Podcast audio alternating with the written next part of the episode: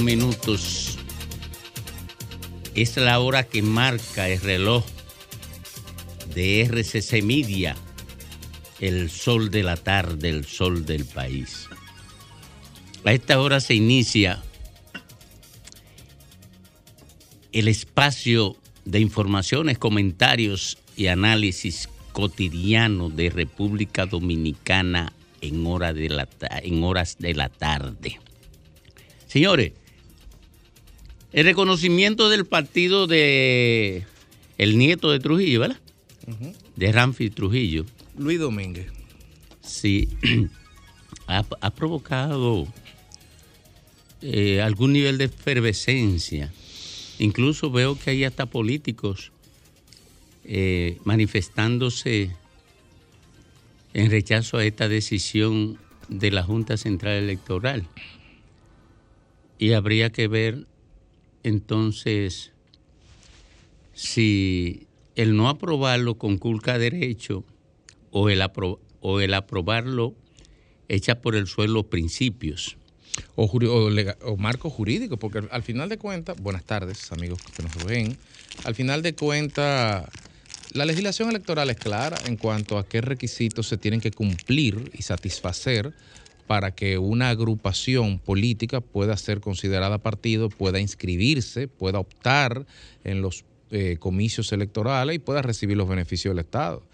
Y, si se cumplen con todos esos requisitos, al margen de que usted se sienta mal o no, eh, aquí ni siquiera hay una ley que prohíbe la apología al trujillismo, como, hace un- como en Alemania, tú haces una apología de Adolfo Hitler y tú caes preso, porque hay una ley que prohíbe la apología. Aquí lo que una ley del Consejo de Estado del 62 lo que prohibía era la pres que está vigente y es inconstitucional evidentemente, la presencia de los miembros de la familia Trujillo, me parece que hasta la quinta o sexta generación en el país.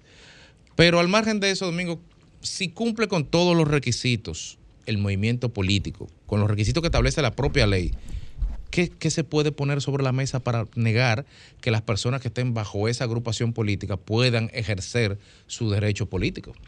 Yo quiero decirle que yo no veo con preocupación el hecho que hayan reconocido a un nieto del jefe encabezando un partido que le trae a la gente la memoria de lo que fue la era de Trujillo. A mí sí me preocupa la presencia todavía de Trujillo en el alma de la política. Trujillo concentró en sus manos todo lo que fue el uso del poder para beneficio personal. ¿Tú te imaginas que él fue el promotor de todas las nacionalizaciones? El, pro- el dueño de la producción de harina, del CDA, de la aviación de aquella época. No siga por ahí que fueron 50 Todos los empresas. bancos. Entonces, cuando yo veo eso y te digo, hoy muchos políticos son una expresión de la herencia de Trujillo no sancionada. Aquí hay que rendir cuenta, mirando la política para evitar la purificación. No con ese cuento, ¿qué va a hacer ese cabrón de muchacho aquí? A mí no me importa que esté ahí. Tal vez nos va a hacer un favor que la gente tenga presente su familia y haga más exigencia porque las prácticas trujillistas sean repartidas, porque hay muchas prácticas de Trujillo todavía. Ahora, ¿a qué le tiene miedo la, la gente que, que pone eso? Puede haber gente que tenga un legítimo rechazo ciudadano porque el apellido, porque el enaltecimiento, por su madre incluso, son personas muy vinculadas a prácticas incluso sanguinarias de la, tiranía. Pero ¿a qué se le tiene miedo? Ah, se le tiene miedo que, parafraseando el manifiesto del Partido Comunista, un espíritu recorre Latinoamérica. El espíritu de la mano dura, el espíritu ah, del Bukele que ahora está entronando todo el mundo, que se cristaliza en República Dominicana en el, en el discurso de que aquí hace falta un Trujillo. Pero más que un Trujillo, lo que hace falta, lo que hace falta es el orden que nos han robado todos los políticos que no han gobernado, la estabilidad y la rendición de cuentas. Entonces, mientras tanto, si ese fantasma que recorre el continente está ahí, en cualquier momento eso engancha, Fafa. En cualquier momento eso engancha. Aquí hay problemas de más justicia, eso sí, para que no se queden vivos los recuerdos de ayer que tienen rastro y las prácticas de hoy que son asociadas a esa conducta del pasado. Pues yo sí entiendo que haya una respuesta, como ha, ocurrido, de preocupación y rechazo a, a esa legalización. Y lo entiendo porque este país todavía tiene un espacio de justicia insatisfecho. No salimos de Rafael Leonidas Trujillo nada más. Y punto. Es que aquí no ha habido justicia contra las acciones de Trujillo. Claro. Es que aquí el pueblo dominicano y la historia dominicana no ha sido satisfecha con las acciones, ante todo eh, por razones de impunidad, que ha reclamado tanto la sociedad como las familias que fueron eh, torturadas, las familias que fueron afectadas, las familias que fueron heridas. Aquí ese estado de impunidad es el que viene arrastrándose desde Trujillo al día de hoy. Y por esa misma razón se mantiene hoy, para evitar que al momento de, reclamar impunidad, eh, lucha contra la impunidad efectiva, tengamos que aterrizar también en Trujillo. Entonces, mientras aquí no se salde esa deuda que se tiene con la sociedad dominicana y con las familias que fueron brutalmente heridas en una de las tiranías más, más horrorosas y sangrientas que ha conocido la humanidad, entonces hablar de reconocer un partido que se sabe, porque no vamos a jugar ahora a, a lo infantil, no vamos a jugar ahora, ¿verdad? A, a- a, qué sé yo, a, los dedos. a desconocer lo que realmente hay detrás de todo esto, que es un propósito de rescatar el trujillismo. Que al mismo tiempo, amén de, toda la sangre que hizo correr casi por todas las calles de República Dominicana de entonces, también fue el gran ladrón, el ladrón número uno, el corrupto universal eh, en la historia de República Dominicana eh, cuyas propiedades mm, el pueblo dominicano y la sociedad no ha recibido del todo, porque aquí hubo mucha gente, sectores eh, eh, del, empresariado de entonces, que también se quedó con los bienes del pueblo. Lenche, si me permite, yo estoy totalmente de acuerdo contigo y con Fafa, y creo que todos estamos de acuerdo en lo mismo. Ahora, el- del punto de vista jurídico, mi pregunta es, ¿cómo oponerse, bajo qué tecnicismo podemos oponernos a que se registre como un partido político, una agrupación que cumple con todo lo que la ley dice? Estamos entrampados en nuestra legalidad. Estamos entrampados en el Estado de Derecho, porque lo que pasa es que las personas, sacando a Balaguer de la ecuación, las personas que han gobernado este país una vez muerto Trujillo, todos, sin excepción, no saldaron esa deuda, porque se siguió sacando a Balaguer porque uno no podía pedirle a Balaguer que hiciera eso, ni remotamente. Pero no estamos tarde Pero este, tampoco. sí, no, bueno, a, Para a- hacer esa perdón, justicia a no estamos propósito de no estar tarde, por ejemplo, me gustó el gesto que hizo el gobierno el 30 de mayo. ¿Fue el pasado, el recién pasado o el anterior? De resignificar el eh, lo que es la Feria de la Paz, el monumento como Día de la Libertad. Porque aquí lo primero que hay que hacer, del punto de vista de la semiótica, que nunca se ha hecho, es resignificarlo todo. Porque la metida de pata principal, que la quieren pintar como la gran jugada estratégica, el gran Licott de, de, de- de Lenin, y fue una patochada de Juan Bosch, fue venir con el borrón y cuenta nueva. Yo época puedo. en-. No, la época no. Yo puedo entender el borrón y nueva para tú coger el poder.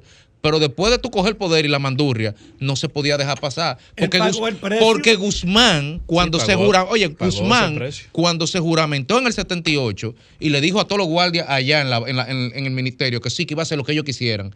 Después, a- a- al otro día, en el primer decreto, se fueron todos, porque él no iba a pagar ese precio. Y entonces, en un país donde Manuel de Jesús Troncoso haga esquina con Roberto Pastoriza, óyeme, aquí no hay nada que hacer, porque aquí Trujillo está vivo, en, en las prácticas, en las calles, en los monumentos, en todo. Hay que desalojar al jefe. Miren, señores, el tema es que en República Dominicana creemos que, lo, que la esencia puede sustituirse por la metáfora. Porque todos esos que están ahí acabaron de votar, todos esos partidos, una resolución del Senado de la República que declaraba a Balaguer padre de la democracia dominicana. No lo recuerdes. Oiga, eso mismo. Y ahí estaban todos los partidos que están vigentes hoy. Los, dirigentes de todos los partidos y que algunos, y algunos congresistas todavía. Y, y algunos son, son congresistas actualmente. Bauta estaba ahí en ese congreso, por ejemplo. Claro, Está en el 96. claro, porque fue en el momento en que el PLD tenía la mayor representación en el Congreso, tenía 12 senadores. Ahí estaban todos los PRDistas Claro. que ahora son preeminentes, ahí votando, levantando la mano, declarando a Balaguer, padre de la democracia. Ahora, ¿quién fue Balaguer? El último presidente títere de Trujillo. La, La, continu- la continuidad continuación de al tiempo. Oye, La continuidad de oye, y entonces, porque es que todo esto es mojigatería, es mojigatería esto, y uno tiene que decirlo así, porque la práctica, el discurso político está lleno o de falsía o de metáfora. Oye, oye, oye, qué Oye. ¿Falsía o metáfora? Pero, Oye, el discurso político es así, ellos dicen una cosa que no creen. Y, y dicen Porque una cosa y ponen en la, mentira. en la práctica otra. Entonces, esa es la cultura política dominicana. Está bien, Domingo. Oye. Palo de definición. Oye, es la cultura política dominicana. Tú lo ves, predican una cosa y hacen otra. Mira, tú encuentras paliza hoy diciendo que ellos van a ser rigurosos para la selección de los candidatos. Ajá. pero el que no busca un millón de pesos no No, no, no, no, espérate, espérate. Pero yo le dije, y Fafa, y yo teníamos debate interminable, perdiendo el tiempo aquí en la emisora, diciéndole todos esos narcotraficantes que ellos llevaban. Y ellos decían que no, que no eran narcotraficantes. Y yo se lo decía.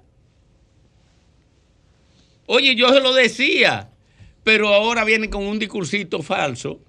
Los mismos que defendían a los narcotraficantes que ellos llevaron, están diciendo ahora, construyendo un discurso de que van a ser rigurosos. Pero van a ser rigurosos para qué? ¿Con quién? ¿Y con quién? ¿Y para qué?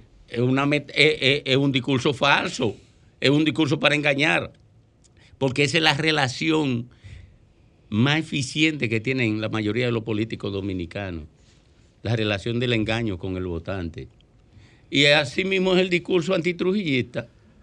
El mismo, esos mismos que dicen eso, apoyaron a la declaración de Balaguer como padre de la democracia.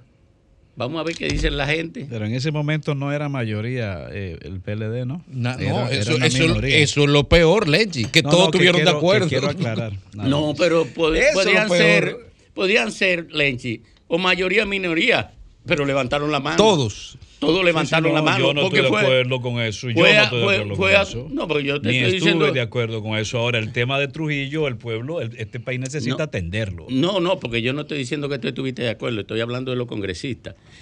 De los congresistas y de los partidos políticos. Todos los partidos políticos estuvieron de acuerdo. 2 y 50, Domingo. Todos los partidos. Eh, sí, a las 2 y 50 llegó Diulca.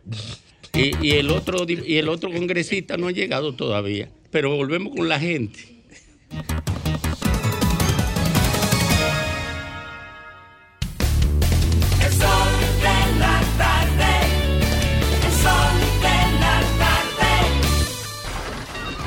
Comunícate 809 540 165 1833 610 1065 desde los Estados Unidos. Sol 106.5, la más interactiva.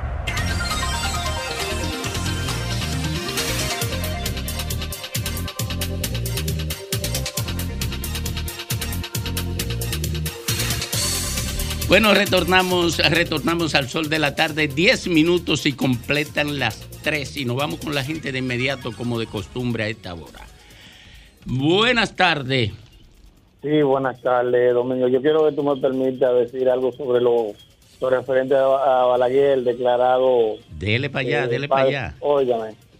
Después vamos a aceptar de que Balaguer fuera un títere, como fue la mayoría de todos los dominicanos de Trujillo. Pero cuando Balaguer eh, coge el gobierno, hace una transición poco a poco para la democracia. Fíjate que la mayoría de los países de todo el área eh, terminaron en dictaduras después de eso, terminaron en guerras civiles. Y Balaguer con sus cosas buenas y malas, pero recuerda que tenía todos los militares de Trujillo. pero poco a poco llevó el país a cierta democracia, aunque se quiera o no entender así. Y además y además otra cosa con referente a lo de el partido de Ramfis. El partido de Ramfis había que aprobarlo, porque entonces si no lo aprueban, si cumple todos eh, los requisitos, entonces íbamos a ser dictadores igual que Trujillo. Buenas tardes. Sí, buenas tardes. ¿Cómo Adelante. está Domingo? Todo bien, todo bien. Balaguer fue un tirano ilustrado. Ay, eso dice Fafa. Buenas tardes. No, Ricardo Buenas también. lo tardes. Domingo, un placer. Yo también. Adelante. Y Lenchi. Mi respeto para Fafa y de Stan, sobre tal. Eh, Domingo, Sí. yo diría que... Baje el el radio, querido. Sí, yo diría que el gobierno de los dos años Balaguer fue, fue producto de una dictadura de 30 años en Trujillo, un golpe de Estado y eh, el proceso Juan Bosch y la revolución de abril. Usted no ve que los próximos 12 años de Balaguer, 10 años de Balaguer fueron, cambió su forma, todo eso, no hubo tanto atropello. Usted sabe que todavía sigue Trujillo. Y en cuanto al partido de Ramfi, yo diría que ese partido no es Ramfi, porque los partidos son propiedad del Estado. Los partidos son del Estado, del pueblo. Ahora, Ramfi no puede aspirar aquí en este país. Creo yo. bueno. Buenas tardes. Buenas tardes, Domingo, querido amigo Irma de este lado. Adelante, Irma. Domingo, yo hoy mi llamada es más para pedirle a la policía, a, la- a los que tengan que ver con agarrar los delincuentes, ese caso de la profesora de San Cristóbal no puede quedarse Oh, así. Dios. No. Tienen que agarrar estos malvados. A la policía que haga su trabajo de una vez por todas, que para eso la misma profesora le pagaba. Que Así hagan es. su trabajo, que esclarezcan esto, porque ya se comprobó que es una selva lo que tenemos. No tenemos seguridad, no, te- no tenemos de nada. Aquí la ciudadanía no tenemos nada, ni podemos decir que contamos con nada, porque esto es lo último ya. Y en cuanto al partido de Ramfi, eso no debió suceder. Es una aberración, por favor. Un Trujillo no debería respirar en este país, no ilustrarlo, respirar no debería. Bueno, Ey, buenas tardes. Adelante. Buenas tardes, Domingo. eso es, es la Dani acumulación también, no, la acumulación Domingo. también de- Adelante. Hagan un llamado a Andrés Tanto Cueto propio. que yo le doy un servicio a De Norte y estoy ya me duele la garganta de hacer un llamado. ¿Por qué no Andrés le Cueto, pagan? como paga el dinero de los paneles solares. ¿Y por qué no le Hagan un llamado, por favor, Domingo. No sé por ese- qué ese ese hombre judío cambio. fue. Ese, ese es el judío Sí, cambio. no. ¿Y por qué no le pagan? ¿Por qué una gente tiene que estar llamando a un medio de comunicación permanentemente? ¿Quién es el jefe del de Norte? ¿Quién es? Eh, ¿Por El jefe qué? de Norte. Sí. Pero, ¿Por qué no le pagan? ¿Por qué Cueto no, no paga eso? No, no, el jefe de él, que hay que decírselo. Oye, al jefe pues, de él, al jefe pero- de Cueto. El jefe de Cueto, el Al jefe de. Cueto que hay que decírselo. El Porque. Cueto tiene un jefe. ¿Cómo El se llama? presidente. Oh, y, y si, y si Cueto no resuelve y, y viola la ley, es al jefe de Cueto que hay que decírselo, que lo tiene ahí, que es el presidente de la República. ¿Por qué Cueto no paga eso? Porque miren, señores, ¿qué es lo que pasa cuando una gente tiene que llamar a un medio de comunicación? Lo primero es que refleja la incapacidad administrativa, porque eso es una tontería. Eso es una tontería lo que se le debe. Refleja su incapacidad administrativa. Lo segundo es que afecta la operación normal del mercado, porque retiene unos recursos que tienen que ir al torrente, que tienen que estar moviéndose en el mercado para que fortalezcan la economía, porque eso también demuestra que usted no tiene, no tiene la mínima visión de su papel en el mercado. Y por tanto no debería ser administrador de una empresa de esa, de, de, eh, con esa importancia. Y lo tercero es que no siente ningún tipo de responsabilidad social. Y un funcionario público que no sienta responsabilidad social no debe estar en un puesto de Estado. Eso es tan sencillo como así. Quiero reflexionarlo así Y en si, su, términos y si su académicos. jefe no le dice nada, peor para la sí, sociedad. pero está bien, porque eso es la parte de la política. Yo no, no, quiero no, meterme política ahí. no, Domingo, política no, no. no, está bien, pero yo no quiero meterme ahí. O sea, quisiera Pero es la llevarlo. opinión mía. Sí, correcto. pero tú la estás contraponiendo con la mía. No, no, contraponiendo Ah, la no, tuya, pues no. está bien, pues entonces no eh, Dos eh, opiniones diferentes. Exacto, pero tú lo- pero está bien, yo sigo mi discurso. Ahora, como yo estoy conversando con la gente, si tú me le metes ese eso yo tengo que aclararle a la gente que eso yo no- eso no es lo que yo estoy Pues tratando de bien, cuando tú comunicar. me digas, yo lo digo. No, hombre, no, porque una cosa es hacer política y otra cosa es Pero yo no estoy haciendo política, Domingo. Mira, sí, hombre, sí, No, está no, no, en, hombre, serio sí, que no. sí. Porque Claro que que ese, sí. ese señor ha llamado aquí como 300 Sí, veces. pero, pero está bien, Kramer. Lo que yo te estoy diciendo es, si tú coges mi horizonte, yo lo que quiero es una solución para el, para el hombre. Pero que yo, él ha Ah. llamado aquí como 20 veces. Sí, y estoy Cueto no, no responde. Y Entonces, hay que decirle al jefe de Cueto No, hombre, que no, atienda pues, eso. Mira, porque esa es una visión muy. Yo no lo llevo por ahí porque es una visión muy reductiva. No, reductiva. Encargarle. Claro que sí, claro que sí. No educo a nadie. Decirle. El presidente no resolvió ya. Que yo estoy educando, yo lo que estoy explicándole a, a la gente cuál es la falta que comete un funcionario cuando adopta una actitud como esa. Porque yo me tomo esto muy en serio. Y yo también. Sí, pero yo no estoy diciendo que tú no te lo tomes en serio. Mira, yo me lo tomo muy en serio. Estoy explicando mi actitud. No estoy explicando la tuya. Explicando Ni tu estoy- seriedad. Exacto. Yo me tomo No, porque si él serio. dice que eh, lo de él es serio, lo mío es charlatán. No, no, no, no, mira. Es una interpretación. No, Ah. es tu interpretación, porque eso es lo obvio. Yo No, voy más no, allá no, de no, lo no, obvio. no, no, Mira, no, no. yo me tomo esto muy en serio. ¿Qué es lo que, qué es lo que quiero decir cuando me lo tomo muy en serio? Es que el papel de la comunicación, para mí, para mí, se centra fundamentalmente en educar al público, para enseñarlo a pensar.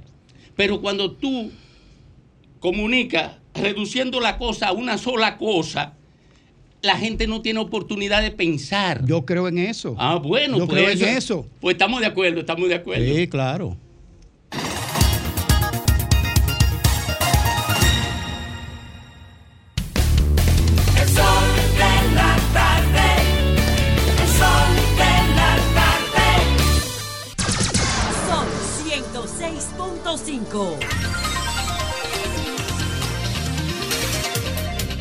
Retornamos, retornamos al sol de la tarde a las 3, 5 minutos cuando damos entrada a Rafael Papa Taveras. Gracias.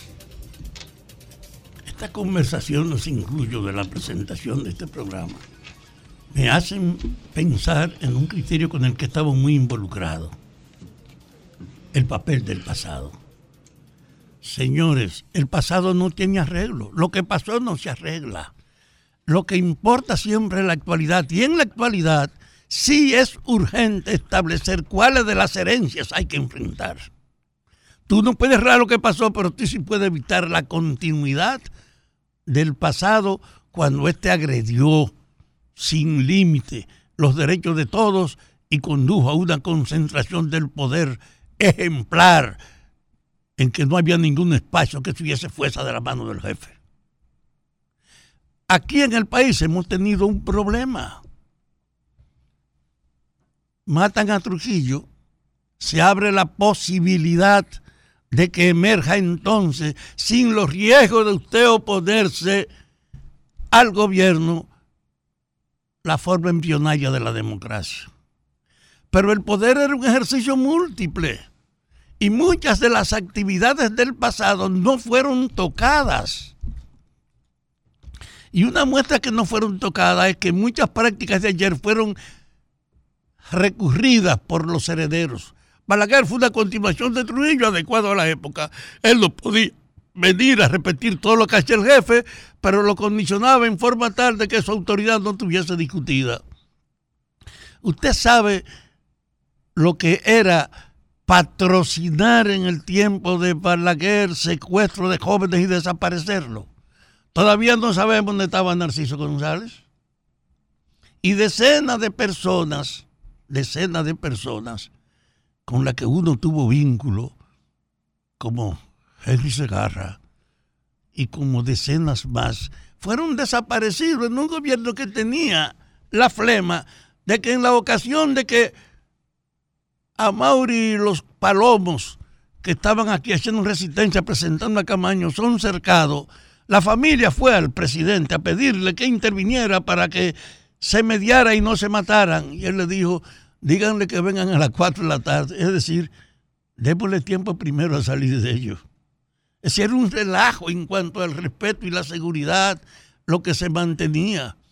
Y la impunidad se mantuvo para que la autoridad pudiera ejercer su poder sin respeto a ninguna norma, sino en función de su interés y su visión.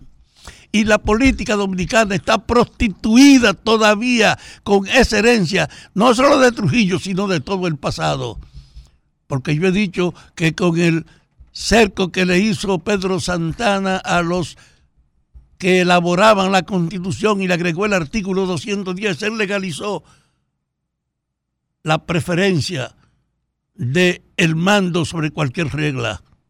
Y eso tomó forma con Trujillo. Y ha seguido en forma tal que la política está prostituida como actividad en función de que la gente la ve como el chance más fácil para usted resolver problemas o acumular fortuna.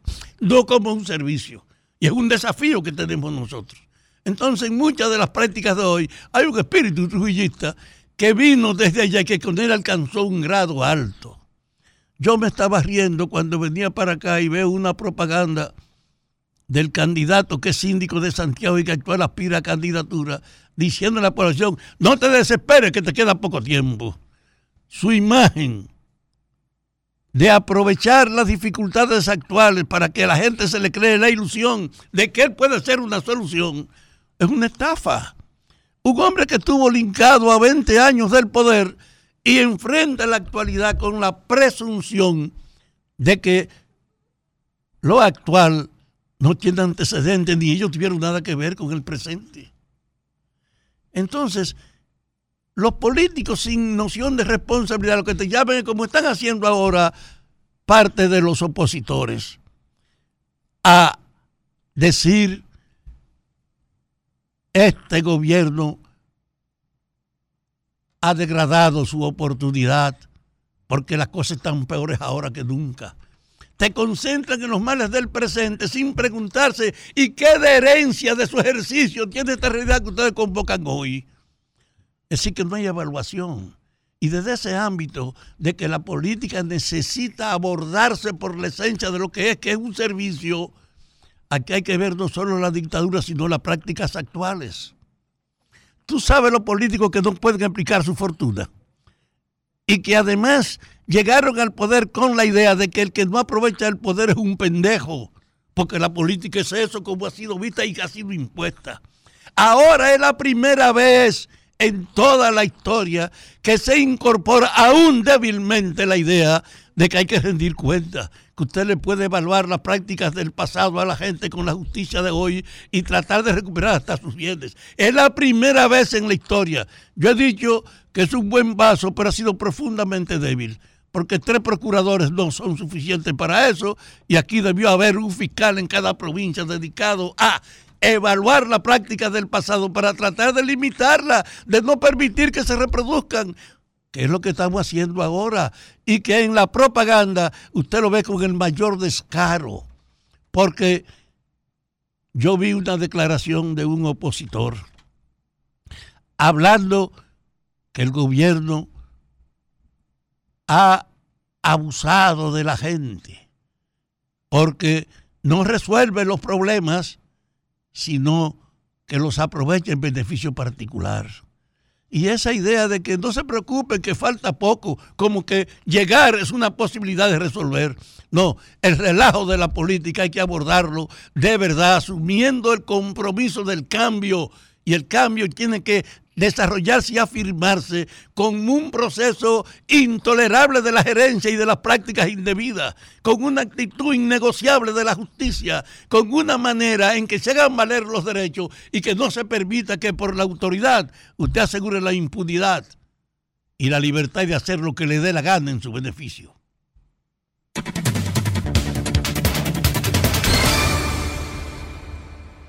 Este, este, es un, este, es un, este es un jodido programa. Oye, Miren, Domingo, Domingo, te voy a dar la razón. Oye, este es un jodido programa. Mire, este es un jodido programa que yo no Y sé to- y le tocó a Diulca para cómo eso. le va a tocar. Manden a Fafa para su casa. Yo no sé cómo este programa se va a pegar. Eh, ¿Cómo se va a pegar? Porque es que, es que aquí no se puede hacer nada con coherencia. Bueno, pero no se puede hacer nada con coherencia. porque esto es un desorden. Eh, yo no sabía que al final Vamos, de mis días tendría que coordinar un programa así. El Miren. Juan Tavares es mi cuñado, esposo de mi hermana Eunice, que es médico y cumpleaños hoy. Quería yo saludarle a pesar de Fafa.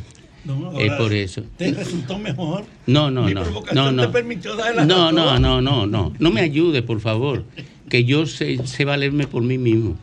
Mira, eh, nos vamos entonces con Diulca Pérez. Yo me uno a la felicitación para excusar un poquito a Fafa. Señores, eh, bueno, hoy amanecimos con la información internacional de la muerte de Silvio Berlusconi, una de las figuras emblemáticas de Italia. Y le preguntaba a mi esposo, que maneja mucha información internacional constantemente, y me la comenta, le preguntaba que si se acordaba del caso Rubí. Le mencioné, ah, el del caso Rubí.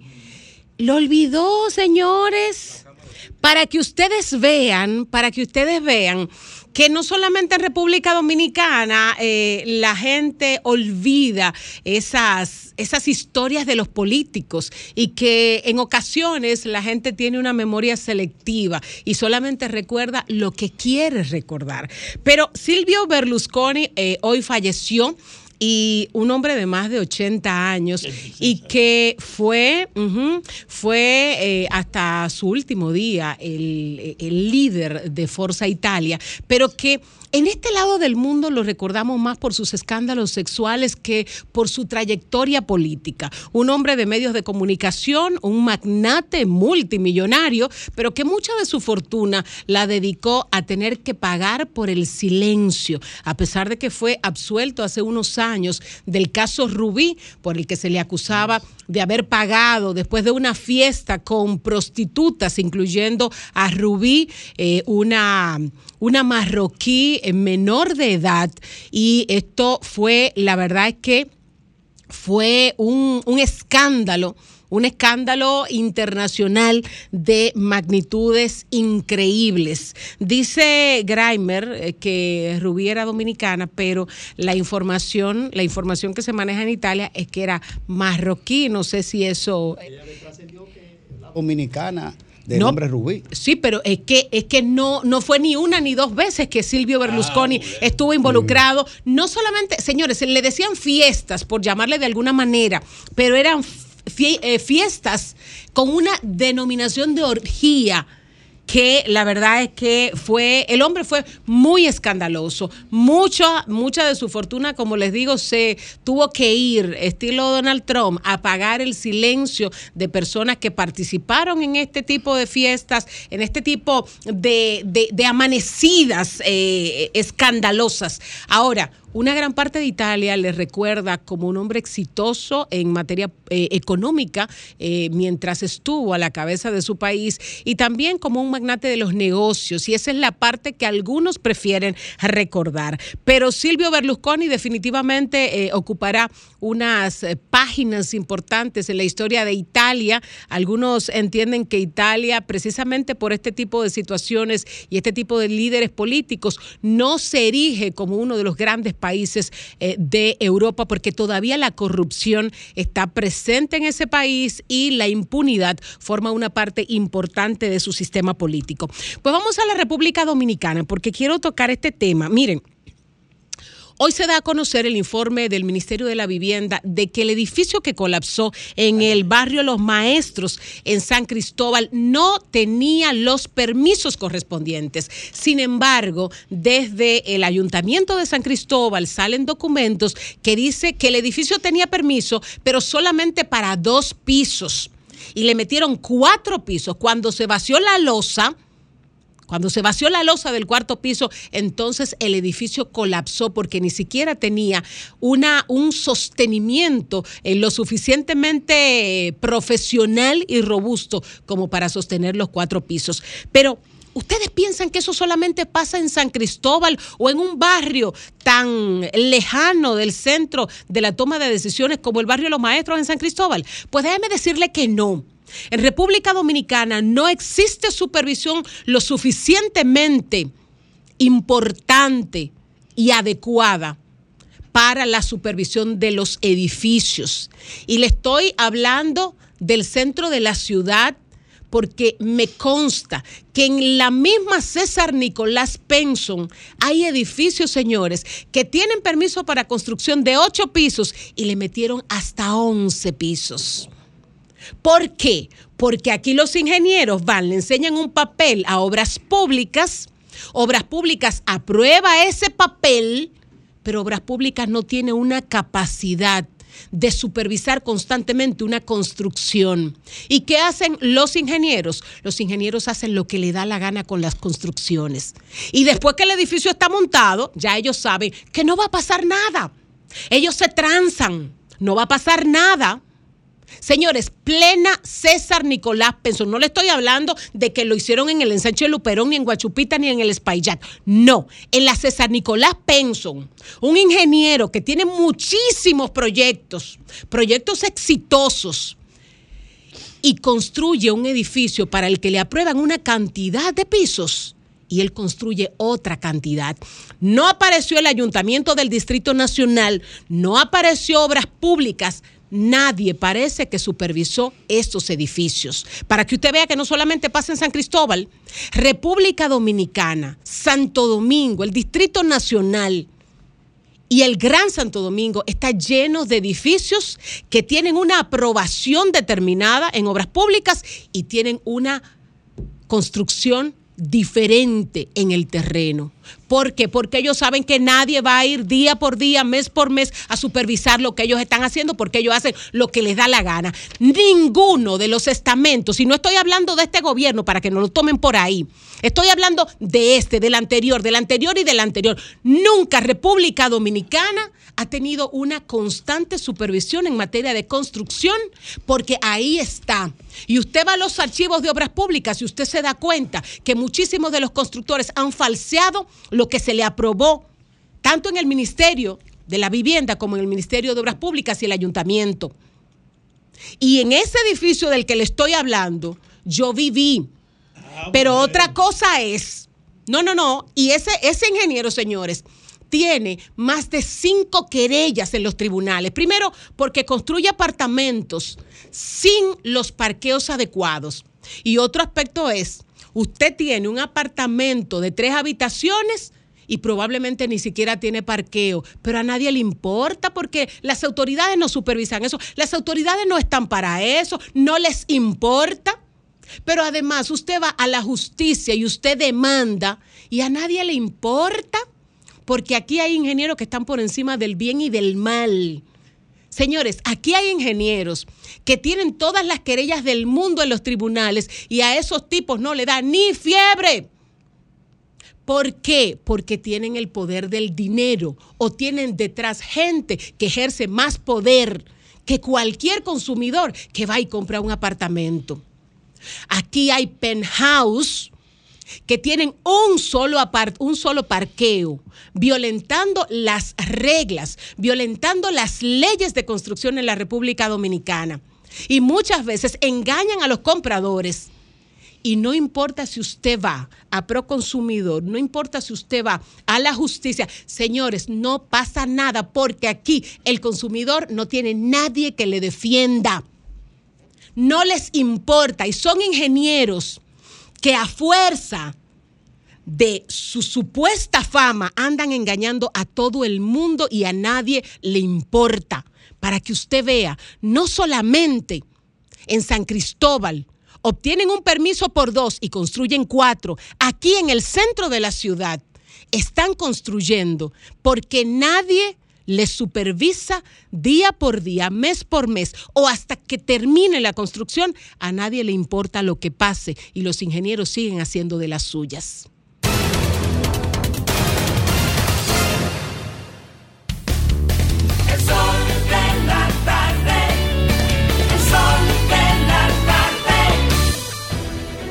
Sol 106.5, la más interactiva. Una emisora RCC Miria. Somos dominicanos cuando compartimos lo que tenemos con los demás. cuando nos reímos de los obstáculos o lloramos de la risa. Somos dominicanos cuando le ponemos ritmo al silencio, cuando somos el alma de la fiesta y cuando decimos con orgullo de dónde somos. Por eso, lo dominicano se pega, porque cada día más estamos orgullosos de estar mejor.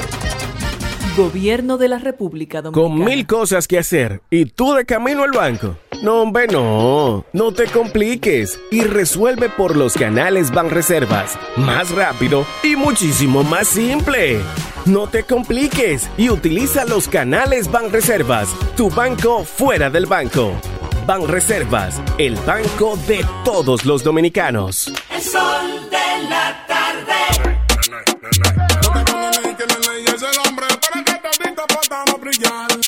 Capaz, completo y seguro para que todos podamos progresar. Santo Domingo, la ciudad de todos, velemos por su bienestar. No lo pienses mucho, bueno, no, tú tienes que votar. Nene, nene. Nene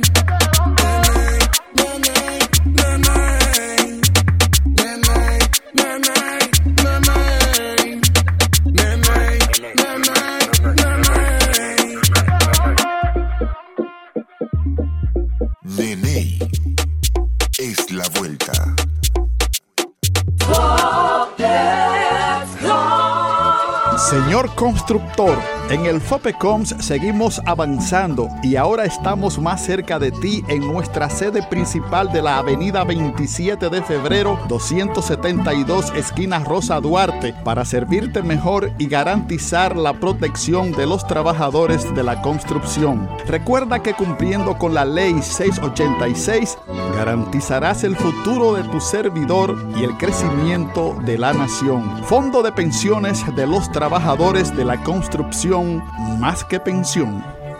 Dar el primer paso nunca ha sido fácil, pero la historia la escriben quienes se unen a los procesos transformadores, impactando la vida de las personas en el trayecto. Este es el momento para que te unas a la conformación de los colegios electorales y hagamos un proceso histórico en favor de la democracia. Nuestra democracia. Junta Central Electoral. Garantía de identidad y democracia. El sol de la tarde. Somos dominicanos cuando compartimos lo que tenemos con los demás, cuando nos reímos de los obstáculos o lloramos de la risa. Somos dominicanos cuando le ponemos ritmo al silencio, cuando somos el alma de la fiesta y cuando decimos con orgullo de dónde somos. Por eso, lo dominicano se pega, porque cada día más estamos orgullosos de estar mejor. Gobierno de la República Dominicana. En la más interactiva, palabras de Pablo Maquini en Sol. En una torpeza de marca mayor, la Cámara de Diputados cometió el error de reconocer a una nieta del sátrapa de San Cristóbal. Lo grave de todo no es que la señora sea nieta del dictador Trujillo, lo que no la hace culpable del genocidio de su abuelo, sino que ella es nada más y nada menos que la presidenta de la Fundación Trujillo. Si esta ofensa a tantos muertos, a tanta sangre derramada no fuera suficiente, la Junta Central Electoral acaba de anunciar el reconocimiento del partido del nieto de Trujillo, que defiende y justifica los asesinatos del abuelo, y ahí están las grabaciones que la Junta no tuvo tiempo de escuchar. En el país crecen las ideas de un trujillismo que nunca ha dejado de avanzar porque nunca se ha ido y que ya, ya ven, no solo es reconocido por el Congreso de la República, sino que además tiene también un partido político para reunir a los nostálgicos del régimen y a los desencantados de una democracia en pañales, no fallida pero faltosa, que cada día es peor valorada por los ciudadanos. Estamos tocando el fondo. La más interactiva presentó Palabras de Pablo Maquini en Sol.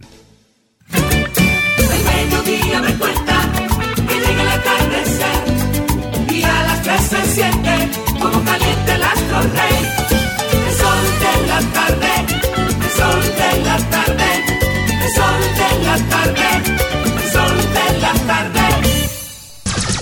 Son 106.5.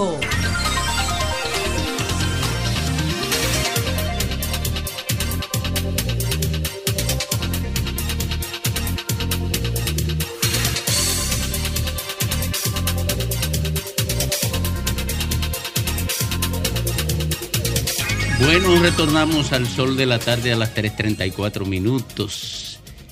Eh, Emmanuel Enrique Vallejo Cari, abogado, sometido por el Ministerio Público por litigación temeraria.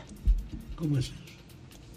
Litigación temeraria eh, es postular jurídicamente en un tribunal eh, al margen de los protocolos eh, y de las normas que rigen la litigación. O estableciendo. lenguaje llano que se pasa de las rayas. Por un lado, esa es una de, las, una de las formas de verlo. Y la otra, adicional a esa, es que el Código Procesal Penal entiende que siendo un código garantista, no me recuerdo el artículo ahora, eh, el abogado no puede prevalerse de los instrumentos garantistas que el código pone para ejercer con ellos tácticas dilatorias. Es decir, que algo muy normal, lo- los incidentes, por ejemplo, que se hacen en derecho, que por cualquier cosa es un incidente, un reenvío, un incidente, un reenvío, eso son tácticas dilatorias y en definitiva tú lo que estás es obstruyendo el proceso y estás litigando temerariamente porque tu fin único es evitar que se llegue al juicio. Y entonces, por lo tanto, tú no quieres que el juez resolute. El recordemos que la semana pasada eh, la, los magistrados, la magistrada Jenny Berenice y Wilson Camacho señalaban que algunos abogados de los vinculados al caso Medusa estaban utilizando tácticas dilatorias para poder entorpecer el conocimiento del caso. Al parecer, este señor en audiencia eh, dijo una serie de, utilizó una serie de adjetivos contra la magistrada que me permito no referirlos de nuevo porque son inapropiados. Lo eran en audiencia y lo son en el aire. También contra el juez. Al punto, contra el juez, al punto que el juez le llamó la atención en el estrado y él siguió. Y amenazó con Usualmente, retirarse. usualmente eso se podría interpretar extrapolándolo a, a la pelota como la may del play, pero hay un artículo que lo prohíbe y el Ministerio Público pues va a hacer uso de ese articulado. Porque también se plantea la, el tema de la, digamos, de la libre, nadie, tanto en el Parlamento, en el Congreso, como en los postulantes en estrado, eh, aparte de lo que tiene que ver el reglamento eh, del sistema de la judicatura para el sistema judicial y para el sistema parlamentario equiparable, de que tú no puedes ser imputado de nada de lo que tú digas en el juicio, en defensa y en argumentación. Eh, Usted da libertad en el juicio decir cualquier cosa. Sí, claro que sí. Ahora, eh, igual que en el Parlamento, porque eso lo que procura, en esencia, es que se pueda garantizar, en el caso del Parlamento, el tema de la libertad, de la democracia, sin presión alguna de ninguno del, del poder en ejercicio. Y en el tema judicial, eh, también. Pero eh, en el caso particular que el juez, eh, me parece a mí, eh, que fue que Jenny Berenice, el Ministerio Público, incoó, incoó una, una demanda en justicia en este tema de argumentación temeraria. Sí, si me permite, Graimer, Sí. es, es el artículo 134 del Código Procesal Penal que el primer párrafo señala lealtad procesal. Las partes deben litigar con lealtad, absteniéndose de proponer medidas dilatorias meramente formales y de abusar de las facultades que este código los reconoce y así sigue. Recordemos que en este código las partes es el Ministerio Público también. Que Sí, las también. del Ministerio Público una parte y en este caso la defensa es otra. Yo vi una parte y se dijeron y se dijeron de parte y parte. Por lo menos al audiovisual que yo vi, se dijeron de parte y parte. Tanto el Ministerio Público le dijo al abogado como el abogado le dijo al Ministerio Público. Yo creo que el juez es el que está llamado a poner el orden. Y en, una, y en un momento determinado, en el audiovisual que yo vi, el juez amenazó con pararse de, de- del estrado hasta tanto ellos dos, las dos partes, no lleguen a un nivel decente de... Pero eso es una evasión, eso no es ninguna asunción de jefatura. Ah, Yo me bueno. voy hasta que ustedes se entiendan. Ah, bueno, él, no él le dijo en pocas palabras, ustedes parecen dos muchachos, porque dijo, ah, ustedes me están recordando la época docente en el aula donde se hacían discusiones eh, sin, sin, sin sentido desde el punto de vista de lo que están aquí argumentando jurídicamente. Y que la discusión no era un- uni- unilateral, o sea, era una discusión de eh, el abogado decía, eh, Camacho le respondía, eh, Jenny también, o sea, era un caos lo que estaban haciendo en ese estrado. De todas formas, hay un principio básico que orienta cualquier litigación y es el ánimo de buscar justicia. Y si se obstruye el proceso de identificar la justicia, ya hay una falta. Y ahí o se cometen delitos de estrado o se, o se comete la falta de litigación temeraria. Y parece que, que la, el Ministerio Público enganchó al abogado. Parece que lo enganchó porque logró fundamentar el sometimiento de litigación temeraria. O sea, ni siquiera y a partir de la obstrucción de justicia, porque entonces ahí se da un déficit, una falta de lealtad procesal. Al proceso, claro. Al proceso. Se da una falta de lealtad y si hay una cadena de incidentes repetitivos, es, fácil de demostrar en juicio. Incidentes repetitivos. ¿Por qué? Porque construye el hilo de la obstrucción judicial. Y eso es peligroso para el abogado, para cualquier abogado. Porque te enganchan una vez y te desacreditan todos los incidentes que tú puedas implementar, porque crea una... Un estigma, un precedente. Un precedente. Y los jueces son humanos, no son, no son una máquina eh, eh, eh, infalible de emocionalidades tampoco.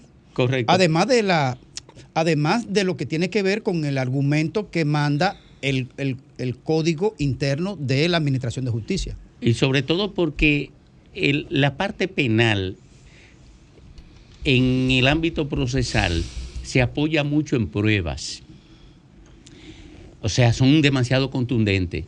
Y los incidentes quedan registrados. Y basta con que un juez haga comparación de los incidentes y descubra que son repetitivos para construir el fundamento de una sanción por obstrucción de justicia. Tú hiciste un curso para ser juez. No me jodas, Fa.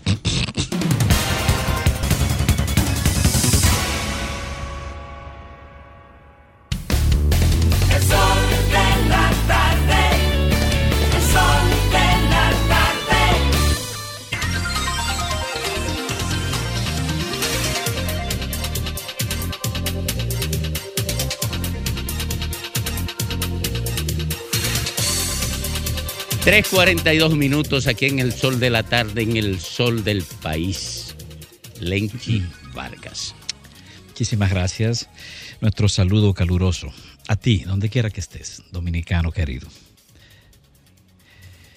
Tenemos que agradecer una, una labor que viene haciendo el Listín Diario respecto al tema de el programa Inglés por Inmersión. El Listín Diario ha puesto en evidencia que este es un programa que está en un proceso involutivo, un proceso de estancamiento y un proceso que desdice mucho de lo que tra- tradicionalmente nos ha mostrado ese programa, que ha sido un programa de progreso, de avance, de crecimiento, un programa que ha permitido que cientos de miles de jóvenes, ante todo de procedencia de sectores de bajos recursos del país, puedan soñar con nuevos empleos o con mejorar su eh, su estatus laboral. Jóvenes que también depositan en el inglés de inmersión grandes esperanzas para su futuro. Pero hoy en día las denuncias sobran acerca del desorden que caracteriza a este programa, los estancamientos evidentes en la planificación, la, la falta de profesores para impartir la docencia, la falta de libros, la desinformación, es un fenómeno generalizado. Y qué pena. El ministerio, el ministerio de Educación Superior, Ciencia y Tecnología ha dicho que, bueno, como siempre, justificándose y que todo marcha en popa, pero estamos hablando de, de una realidad en la cual este programa, por ejemplo, en los últimos tres años, apenas ha crecido con 700 personas por año, lo cual es insólito. Me refiero a lo que era el, el, el estándar generalizado entre 15 y 20 mil personas, ¿no? Pero eh, en, en los años anteriores a este gobierno, un estancamiento real, una pérdida de confianza, una, una migración de estudiantes. Y qué pena, porque este es hasta el día de hoy el único programa nacional de impartición de docencia en inglés que el Estado dominicano prestaba a la sociedad. Un programa que se inició en el año 2005 durante los gobiernos de, de Leonel Fernández. Y un programa que simple y llanamente se convirtió en un orgullo del sistema educativo porque fue un logro del sistema educativo dominicano. Pero hoy tenemos esa situación. Justo en el momento en que el presidente de la República está hablando de un sistema educativo eh, bilingüe, es decir, que incluya, además del español, el idioma inglés en las escuelas. Pero mientras se habla de eso, ocurre que el único programa existente está en una fase de deterioro agudo, grave. No podemos nosotros, y de eso voy a hablar posteriormente en otra ocasión sobre el tema este del sistema educativo bilingüe en República Dominicana, pero no podemos nosotros meternos a, hablar de un sistema de esa naturaleza tan importante y de tan eh, profundas magnitudes sin revisar lo, lo que, nosotros, lo que nosotros hacemos en el presente, sin, sin pasar un balance de ese programa tan beneficioso como ha sido el inglés por inmersión. Y es normal que esto ocurra porque inmediatamente llegaron las nuevas autoridades encabezadas por Franklin García Fermín al Ministerio de Educación Superior, Ciencia y Tecnología. Allí hubo una debacle. Allí se canceló a la mayoría de los técnicos que el Estado preparó para desarrollar funciones de control y de proyección de la educación superior de República Dominicana, cancelados, simple y llanamente porque se necesitaba meter personal político propio del partido, sin importar los niveles de, eh, de especialización, sin importar las competencias de las personas que estaban siendo separadas. Hubo un escándalo durante meses propio de, esos malos manejos, esa mala interpretación de lo que es la política gerencial de las áreas públicas. Esa crisis ahora la estamos viviendo de nuevo, pero ya en un plano todavía más específico, más académico, como, como lo es el tema del programa de inmersión, inglés de inmersión. Bueno, y eso no es casual, ¿eh? Ese fenómeno no es casual, porque tengo que decir que el actual incumbente de ese ministerio se caracteriza por ese tipo de prácticas. Se caracteriza por ese tipo de prácticas, ya vista en el ministerio, en el MESID, pero también en la UAS. Tengo que decirlo de manera responsable, porque soy además un actor de la UAS. En la UAS, este eh, funcionario que hoy dirige el Ministerio de Educación Superior, para mí y para muchos, representó el punto de inflexión del deterioro administrativo en la Universidad Autónoma de Santo Domingo. Sí, cuando fue rector, claro. A partir de allí, la universidad entró a un proceso en el cual ningún otro rector se había eh, atrevido a ser llevado. Fue a través de esa rectoría. En ese momento, durante la rectoría de Franklin García Fermín, fue que se superó el margen, o más bien el índice de predominancia de los empleados en relación a los profesores. En todas las universidades del mundo, el índice de empleados siempre es muy inferior, me refiero a empleados administrativos, muy inferior al índice de profesores activos, a tal punto que la relación es de 0.4 de empleados en relación a el, la matrícula total de profesores en cualquier universidad. Pero aquí no durante el periodo de ese señor, igual que ahora, comenzó a sacar gente y de igual manera comenzó a meter gentes. pero a tal grado que superó todos los parámetros conocidos y se le imputa haber metido 700 nuevos empleados en la Universidad Autónoma de Santo Domingo en apenas tres años. En, un año eh, incluyó 500 nuevos empleados solo por razones clientelares, sin importar el peso que eso significaba en términos presupuestarios para la universidad. Y sin, sin ninguna justificación, a tal grado que la misma Federación de Profesores en el año 2009, la FAPROAS, hablaba de que eh, recursos fueron desviados para favorecer, y estoy citando Estoy, estoy citando un- una información publicada en la prensa nacional, ¿no? Decía Faproas que recursos desviados para favorecer personas, grupos y funcionarios a través de eh, ingresos injustificados y altos salarios. Y ahí es donde también eh, informa que 700 nuevos empleados fueron incluidos durante esa gestión. Pero siempre con el propósito politiquero, porque todos sabemos que cuando ese señor fue rector, se incrementó no solamente la nómina injustificadamente, sino que al mismo tiempo se formaron comités de apoyo para sus pretensiones presidenciales porque él quería ser candidato presidencial, siendo aún rector de la Universidad Autónoma de Santo Domingo. Y ahí la jodida politiquería pendeja, barata, floja, porque usted puede aspirar, pero respetando las institucionalidades de una universidad, respetando las normas, los criterios que rigen a esa universidad.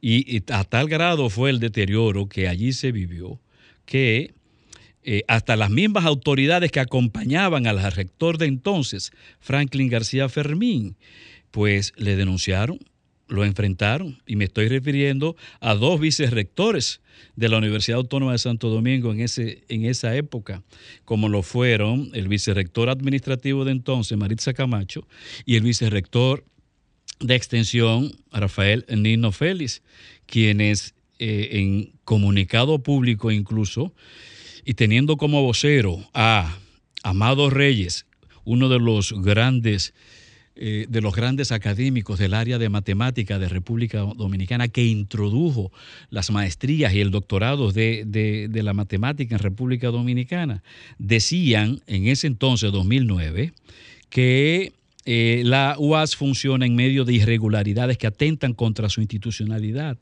y de las que acusan al rector Franklin García Fermín. De igual manera, eh, en esa ocasión planteaban que había en marcha una política de clientelismo exasperante que en solo un año de gestión incrementó, la nómina en más de 500 empleados. Y así sucesivamente. Estamos hablando de dos, dos vicerrectores de su propia época, de su propia gestión.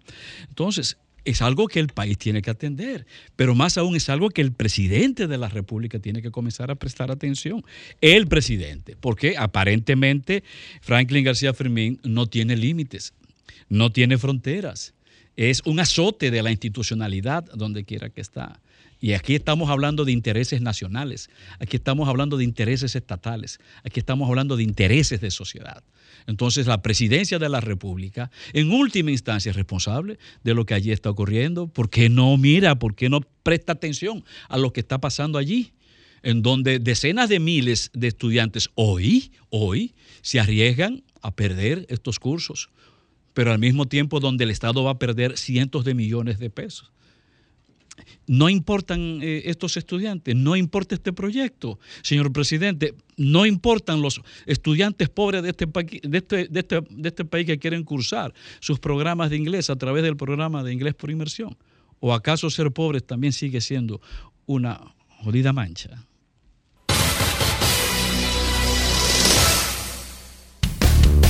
El sol la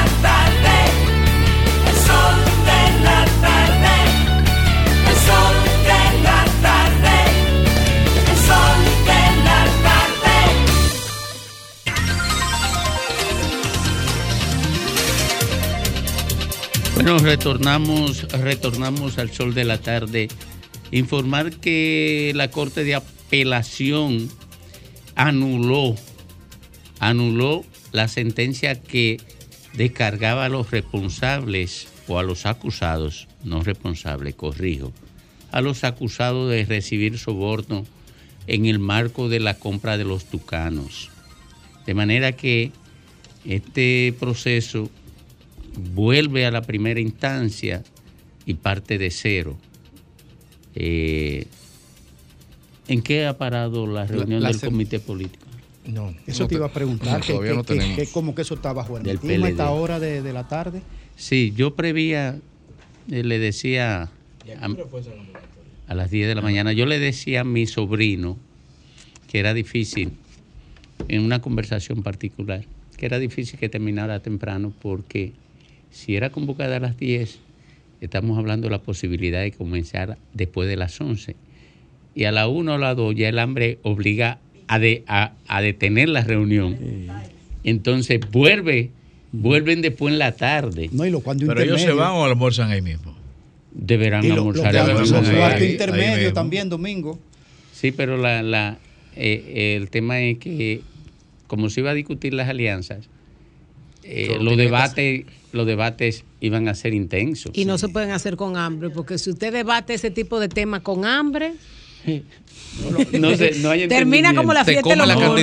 Y además ahí no se aplica el suficientemente debatido. ¿eh? Hay que No. ser flexible en el manejo de las contradicciones. No, y que y ahí lo primero es que está partido en dos el PLD con respecto el comité político y el comité central. Está partido en dos respecto a las alianzas. Porque el peso que tienen los aspirantes a puestos municipales y legislativos en ambos organismos es importantísimo. Y esos son partidarios de las alianzas. pero claro. Mientras que el liderazgo tradicional más viejo, que no está en candidatura, Ni tiene nada que se opone a la alianza. Entonces están divididos en, en dos pedazos el PLD Tú, respecto pon- a tú eso. pones un tipo como Domingo Contreras, que va, iría por su segunda aspiración a la alcaldía. Y tú le dices que tú vas con una posición cerrada que puede impedir que él pueda ser alcalde, ya él está pensando eh, en el 2028, sería. Es que es una doble lectura, dos- una doble caja de velocidad, porque tú tienes, eh, como señala Domingo, y tú acabas de señalar el caso de Domingo Contreras, por ejemplo, tú tienes personas que están pensando en febrero, pero otras personas están pensando que los resultados de febrero inciden en los de mayo, pero el que va para febrero nada más está pensando en febrero, y lo que quiere son las alianzas Y se le está agotando el tiempo. Y se le está agotando el tiempo, y esta semana hay que cerrarlo. Bueno, ahí, ahí tendremos necesariamente una respuesta quizá de doble cabeza, porque el PLD no puede arriesgarse a cerrarse a una alianza. No puede. El asunto sería la orientación de esa alianza, porque tampoco puede ser una alianza en la que tú digas yo voy, tú me apoyas o nos apoyamos Pero- eh, a nivel municipal, pero a nivel presidencial el equilibrio queda entre- eso eh, eh, es buscar el O sea, equilibrio entre qué tanto me cierro y qué tanto me abro. Exactamente, ahí tiene- está en una, disyunti- en una disyun- disyuntiva para una política inteligente, adoptar una decisión inteligente. Ahora, la pregunta de si los resultados de febrero son eh, necesariamente una visión de lo que va a pasar eh, en las elecciones presidenciales, esa es una pregunta que yo no creo que esté muy clara, porque hay gente que dice, no, si fracasaste en febrero vas a fracasar Eso- eso- eh, en también en, no en tiene mayo. sentido. No necesariamente. Eh, si fracasa, si fracasa, es probable que fracase, pero si tienes éxito, no es necesariamente igual que tengas éxito en, en mayo. Mira, el PLD está en una trampa. En una trampa difícil de salvar. Es como aquella expresión de ni contigo ni sin ti tienen mi mal ese remedio. Con respecto a la fuerza del pueblo. Porque, ¿qué es lo que pasa?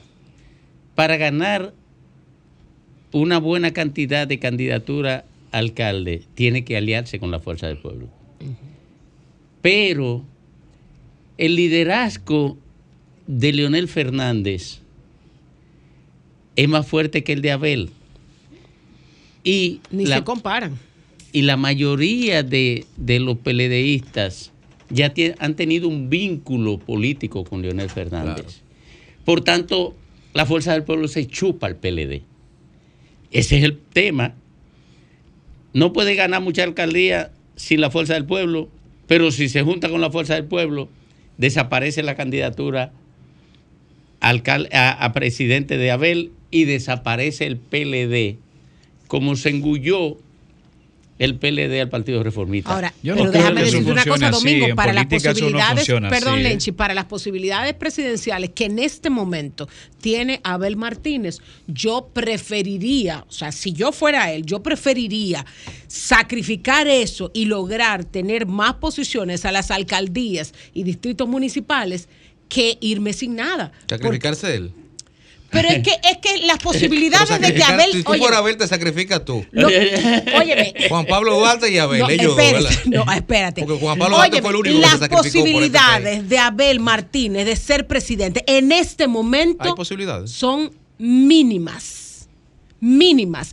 Y si Abel Martínez se opone a una a una alianza con la, con la fuerza del pueblo que pudiera generarle algunos, algunos alcaldes o algunos eh, presidentes de distritos municipales, óyeme, si no hacen esa alianza, van a perder los alcaldes y los distritos municipales y van a perder la Ni con presidencia. una como quieran. manopla ataja a Danilo y parte de la cúpula del PLD la alianza que se va a dar en forma circular de abajo hacia arriba con esos candidatos. Oye, pero tú La- la sabes alianza una formal, con Oye, no, pero espérate, espérate, espérate. No, no, espérate. No es- no Óyeme, no. si el PLD se cierra ahora, ahora, hoy, decide que no, que no va alianza, se va a dar la rebelión de los primos de abajo hacia arriba, inevitablemente. Bueno, porque es que Ah, hay bueno. gente que no quiere, Ah, es que hay bueno. gente que no Ah, quiere bueno. perder y hay una expresión que, Ah, que es muy bueno. del pueblo que ¿Cómo dice tú atajas ese "Pastor liderazgo perdido, local? algo ganado. ¿Cómo tú atas ese liderazgo Pero- local pero en es el que- pueblo? Es que hay una cosa, Graimer, es que hay candidaturas y la alianza tiene que darse de manera formal para que las candidaturas para que se sumen los votos. para que se puedan sumar los votos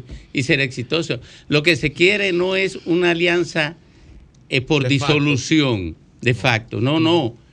Toda esa gente del PLD lo que quiere es una alianza formal que le asegure que le cuenten votos de la fuerza del pueblo y del PLD juntos. O sea, no es tan así difusa, no, no, esto es, es algo concreto lo que se está debatiendo, porque son intereses lo que se están Es el debatiendo. escenario Mira, ideal. la alianza requiere una Es el- forma que si no, con el- Es la el forma escenario condiciona ideal el fondo. Y en el ámbito jurídico político, sí, esa es la verdad. Ahora, suponiendo que el PLD se cierre a banda, no vamos en alianza en ese bloque opositor o en particular con la fuerza del pueblo, por las razones que Domingo, por ejemplo, ha expuesto aquí. Mira, se corre riesgo, se corre riesgo de que se desajuste el PLD en una manera importante en muchos territorios del país. Es más, es más riesgoso eso que una alianza. Por eso yo digo, la alianza no pone en peligro la estabilidad de- del PLD. Eso no, no lo veo así, no lo veo en, este, en ese horizonte. No en este tiempo. El PLD puede minimizarse como se minimizó el Partido Reformista, el, el PRD, pero eso no es una cosa de un año. Eh, y tampoco tengo una bola de cristal, de cristal como para dictam- dictaminar que así sea pero está compelido a un asunto eh, claro, inteligente, pero claro de cara a la alianza. Porque ¿cuántas de las fuerzas que acompañó al PLD eh, en, en el año 2020 le acompañan hoy? Las fuerzas aliadas. Una parte de esas ya tiene acuerdo con el PRM. ¿Qué le queda de esa alianza? Y una buena parte de, de esos grupos que se movieron con el PLD en el 2020 están en, dirección hacia Fuerza del Pueblo o comprometidos con Fuerza del Pueblo. Entonces, ¿cuál es el escenario que le queda? Al PLD como partido político, porque estamos hablando de un partido político que, que tampoco es un partido eh, recién surgido, es un partido con una experiencia de Estado marcada, conocida. El PLD, eh, creo que su disyuntiva no es, el, no es Fuerza del Pueblo. La, disyuntiva del PLD, lo entienda o no lo entienda su dirección, es el partido opositor, es el gobierno. ¿Qué le conviene más al PLD? Que se mantenga el, el PRM. Me refiero que le conviene ahora y a futuro. Que, que se mantenga el PRM o que pierda el PRM en las elecciones. Es lo, que, es lo que se mide en términos políticos, porque es ahí donde está realmente el interés del partido, no es de llenar, no es de irse a otra fuerza, es, es de ganar el espacio del Estado. Pero miren, ustedes están viendo la realidad hoy al margen de otros aspectos.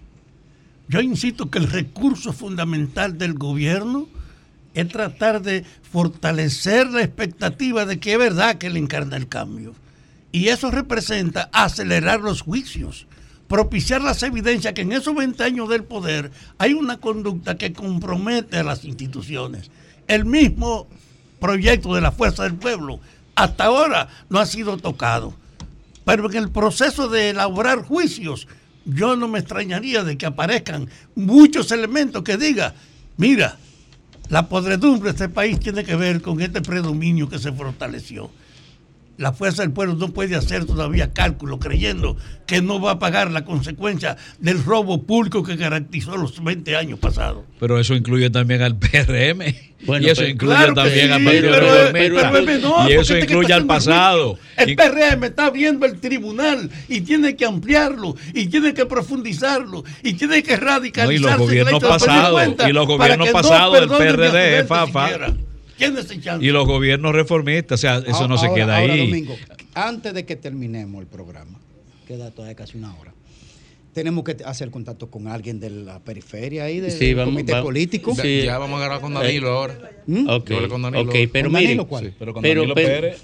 pero no, no, pero el Danilo horizonte, Díaz. el, el horizonte de la discusión es la alianza. O sea, no es el tema de si lo van a perseguir o no. Ahora mismo, miren, y yo lo pronostico ahora,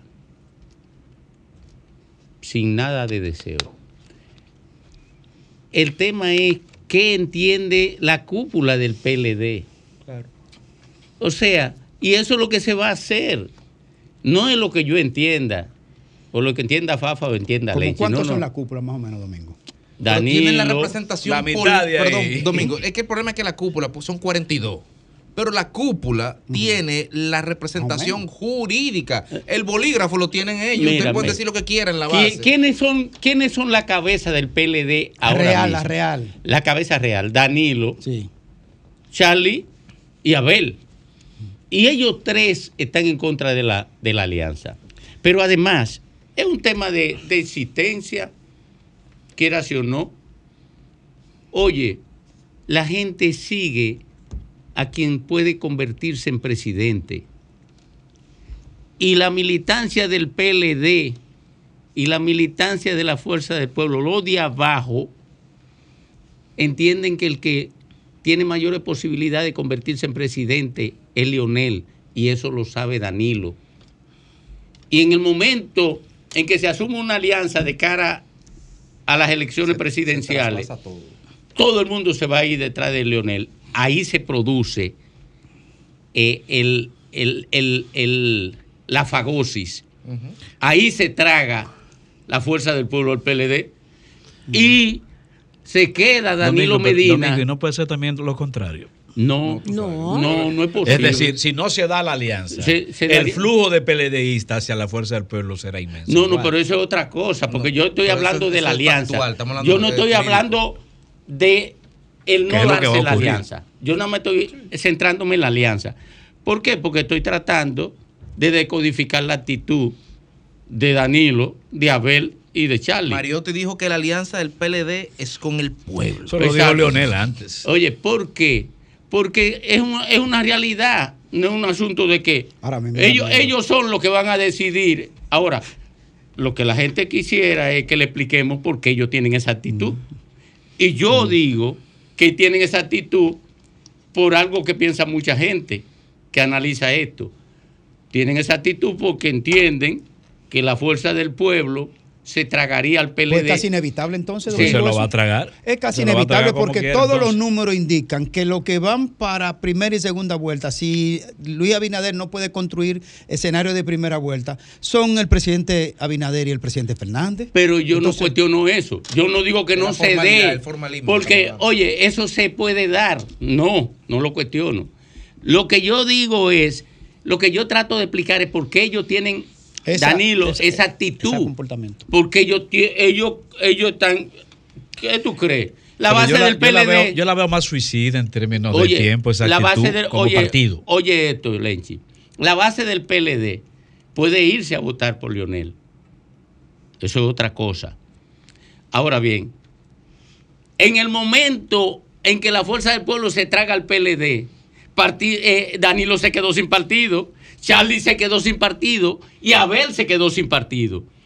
Y como ellos, eh, eh, Danilo necesita al PLD como escudo para defenderse de la embestida eh, judicial, no quiere soltar al PLD. ¿Por qué yo te estoy diciendo ahorita que hay una hay un asunto y eso yo lo verifiqué hace varios meses atrás? Cuando comenzaron a gestarse las posibles ya candidaturas en ciernes y proyecciones de candidatura, decían y planteaban eso por lo bajo. Mire, a mí me dijeron varios candidatos hace meses atrás Del PLD. del PLD. Si arriba la cúpula trata de imponer y de oponerse a nuestro propósito de ser, nos vamos a revelar de abajo hacia arriba. Por eso es una trampa. Por eso es una trampa, porque los de abajo quieren la alianza y los de arriba entienden que se suicidan si se da la alianza. Pero ¿dónde está Pero la Danilo, Por eso que tú una Danilo- trampa. ¿Dónde está la Danilo se va a quedar sin PLD tarde o temprano. yo le voy a ¿eh? decir Pero si los de arriba no aprueban la alianza, los de abajo no van a poder hacer ninguna alianza. Ahora porque yo no le hay digo- forma Pero los de- los de humana, arriba van cómodos. No hay es que los de forma van humana de que tú logres Ninguna que esos votos vengan y salgan en la boleta del Y determinado además la partido. ubicuidad no existe. Miren. Dos personas no pueden ocupar dos espacios al No. mismo tiempo. Miren, yo le digo que el PLD es un muerto, que no tiene futuro, que no es Bueno, verdad que puede eso- recuperarse. pero el Lionel Fernández no es verdad que está exento también de rendir Oye, pero eso es otra Pero- cosa. por eso, por eso que el presidente no tiene Pero todo. El sol de la tarde. El sol de la tarde. Sol 106.5, la más interactiva. Una emisora RCC Miria. Las principales figuras de la televisión de Santiago encendieron la radio y tomaron el control. Jaime Tomás, Juan Bonilla, José de Vares, Nelson Peralta, Gladialisa Pereira, Francisco Sanchís, Sagrario Gómez y José Adriano Rodríguez son los patrones de la información y las noticias en Santiago y el Cibao. El patrón de la tarde. De lunes a viernes de 4.30 de la tarde a 7.30 de la noche. Por La Bacana. 105.9. Santiago. Somos dominicanos cuando compartimos lo que tenemos con los demás. Cuando nos reímos de los obstáculos o lloramos de la risa. Somos dominicanos cuando le ponemos ritmo al silencio. Cuando somos el alma de la fiesta y cuando decimos con orgullo de dónde somos. Por eso, lo dominicano se pega. Porque cada día más estamos orgullosos de estar mejor. Gobierno de la República El Dominicana. De la tarde. En el Ministerio de la Vivienda y Edificaciones hacemos mucho más que viviendas. Construimos educación. Construimos espacios amigables y sociales. Construimos lugares necesarios para la buena convivencia. En el Ministerio de la Vivienda y Edificaciones construimos sin descanso. Porque estamos construyendo un mejor futuro.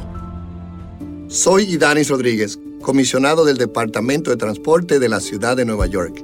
El alcalde Rick Adams y yo queremos recordarte que las cosas pasan rápido en la calle. Tu velocidad puede parecer lenta al conducir, pero si atropellas a alguien es espantosamente rápida. Conductores, estén atentos a los peatones y los ciclistas y reduzcan la velocidad al doblar a 5 millas por hora.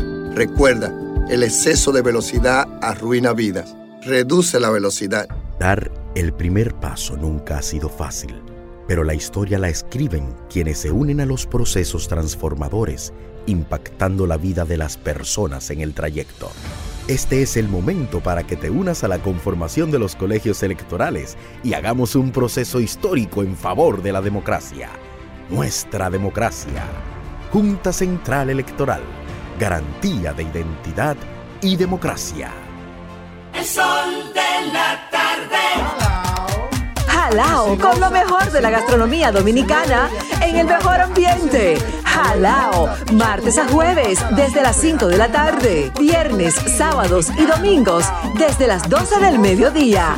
Reservas 809-792-1262 y jalao.do. Jalao 100% de aquí.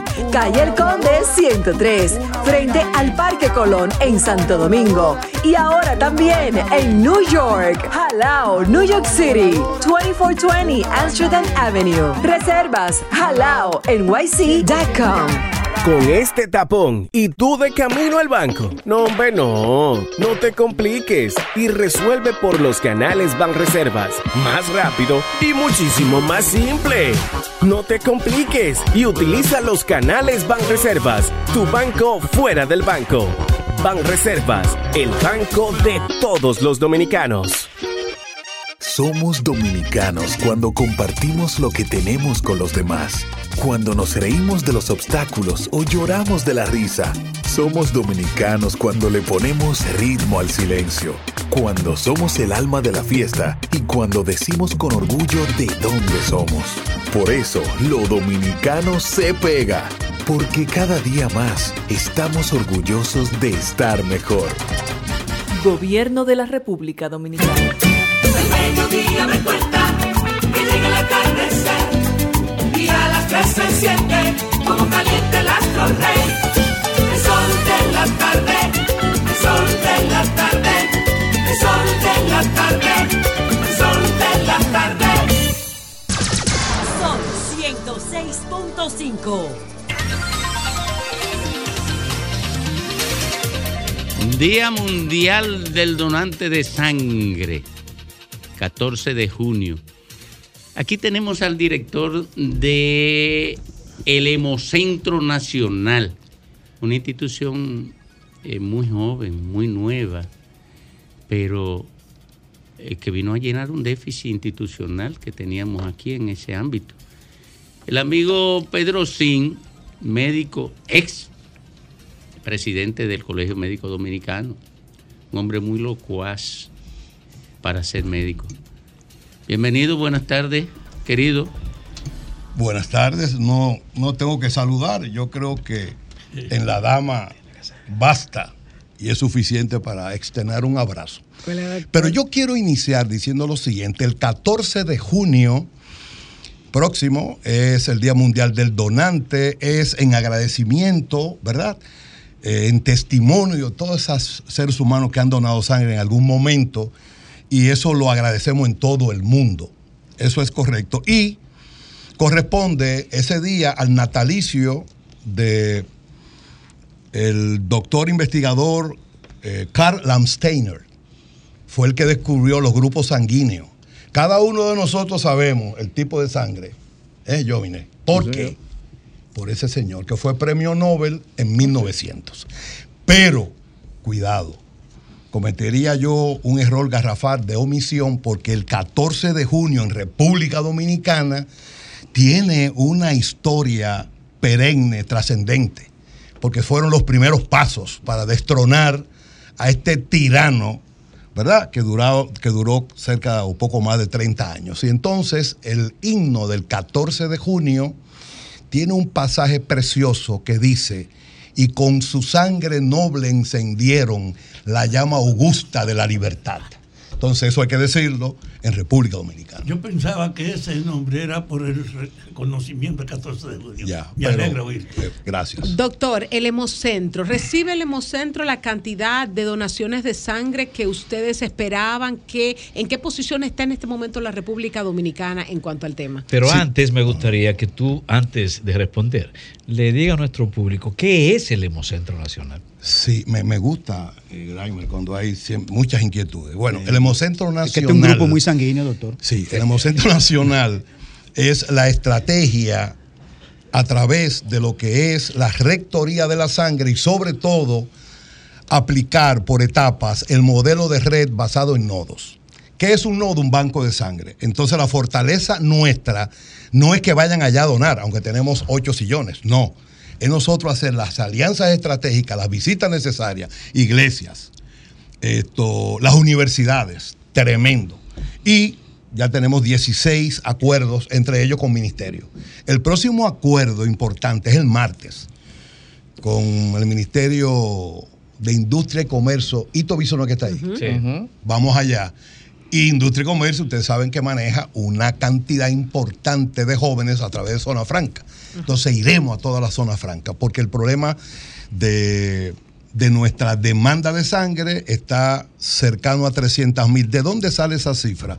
De 0 a 5 trazamos la media, 2.5 por 300 por 11.5. Todavía el 300.000 censo al año. Sí, el censo no ha dicho cuántos son. Vamos a poner 11 millones 500 mil. Son 300 mil la demanda. Demanda, que es un error de muchos, no es igual que el déficit. ¿Qué es el déficit? Colectamos el año pasado 140 mil, tú se lo resta la demanda. Y lo que te falta que es un déficit. 50%, 51%. 300 mil pintas al año. Hay países del continente o países de con nuestro mismo nivel de desarrollo socioeconómico en que los problemas de donación de sangre sean ya han- hayan sido solventados. ¿Por qué necesitamos 300 mil pintas? ¿Por qué de vez en cuando, sin importar el quintil social, vemos a personas de todos los niveles haciendo llamados por las redes sociales, desesperados, buscando una, dos, tres pintas de sangre?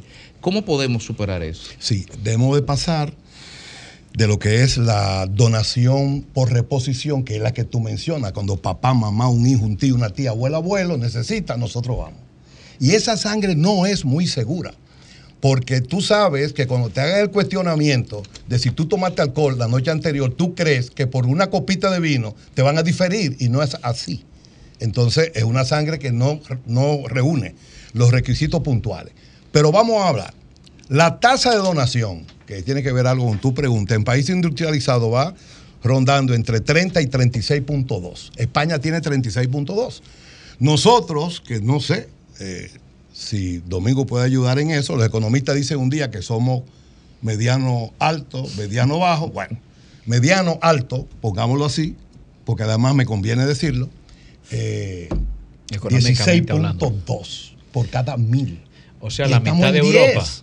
Y estamos en 10. La media 16 estamos en Y 10. estamos en 10. Eso como tasa es mucho. Doctor, Ahora y la bien, calidad y la calidad de la que usted de la que usted habla, la calidad de la sangre. O sea, yo puedo ir donar sangre y probablemente mi sangre no sirva para nada.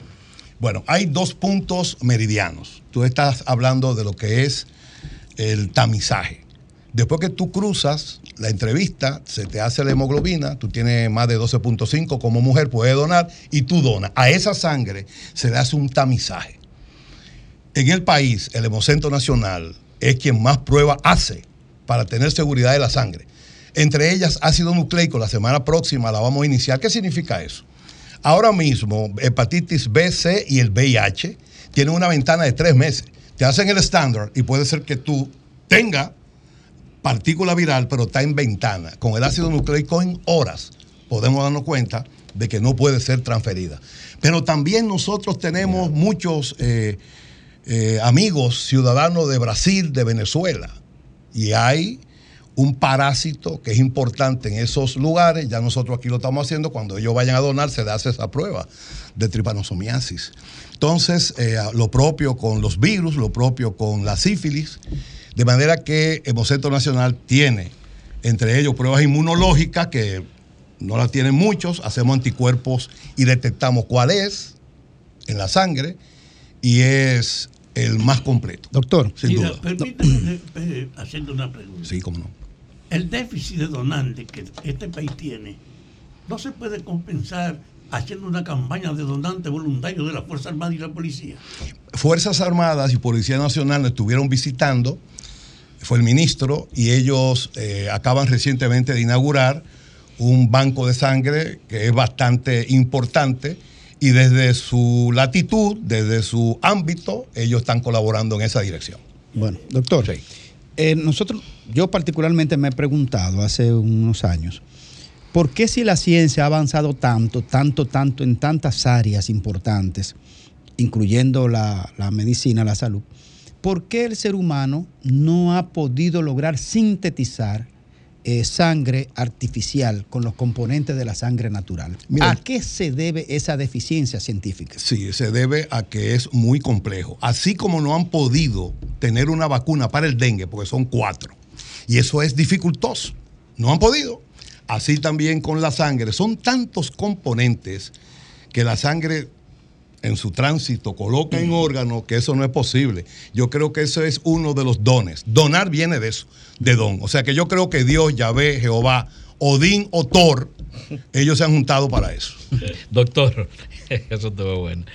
Eh, ¿Ustedes tienen datos, estudios acerca de, de la cantidad de personas o el porciento de personas que mueren al año por falta de, de sangre? Eh, dicho de otra manera, eh, si tú me preguntases si se mueren por falta de sangre, ustedes nunca han escuchado eso. Eh, hubo algo muy lamentable, estaba ahí afuera. Y O sea, nunca, nunca ha pasado eso. hubo, hubo una situación lamentable en San Cristóbal, ustedes la conocen, y derivó en el fallecimiento de esa persona que atracaron, le dieron un balazo en La el cuello, una joven. Y se hizo todo lo humanamente posible y ahí no faltó sangre, fue que hubo muchas lesiones en principio. Y entonces... O sea, que no hay reporte de No hay, por tú buscas cualquier, tú buscas cualquier eh, Tenía otra- expertise. tenía y otra percepción. No, y no te dicen, por falta de sangre, no. Doctor. Ahora, si tú me preguntas, eh, claro que sí, han fallecido por falta de sangre, pero eso no está cuantificable. Doctor, Adelante. eh, aun- se sale totalmente de la agenda que usted trajo de promover este noble, este acto de amor que es donar sangre, este humanismo expresado.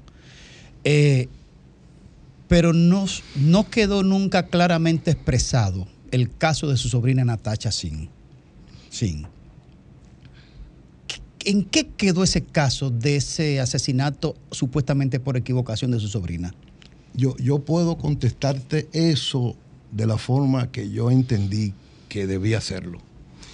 El que no tiene respeto por la vida no tiene derecho a ella. No me salgo de ahí. Gracias, gracias, doctor. Mi cariño siempre, mi aprecio siempre. Gracias por venir a visitarnos y orientarnos sobre este, este como decía Graimer, hermoso propósito. Eh, usted fue un buen presidente del Colegio Médico. Gracias. Tengo, cin- tengo cinco segundos. ¿No puede coger más? Bien. Para este año, eh, un eslogan es una marca y cada año cambia el, el tema. El tema. Este año es muy bonito también, igual que otros años. Dona sangre, dona plasma. Comparte la vida, compártela frecuentemente. Yo le iba a preguntar sobre la publicidad. Es de este- Creo que eso es de este año. una gran cosa, de un llamado. Eso no. No Sí. te van a dar anuncio porque ellos no tienen presupuesto. Pero no, pero no, no debo de irme con relación a Lenchi, que somos profesores universitarios de la UAS. ¿Y dónde está el mismo centro? Oigan, en Santo Domingo Norte, donde está el Neiaria, Ah, la donde está Plaza la Ciudad de la Salud, Sí. Evangelina Rodríguez. La Universidad Autónoma de Santo Domingo está en los aprestos de ser el primer centro en colocar una unidad fija en la universidad de donantes de sangre. Qué bueno. Tengo Bien. 10 años planteando eso. Bien. El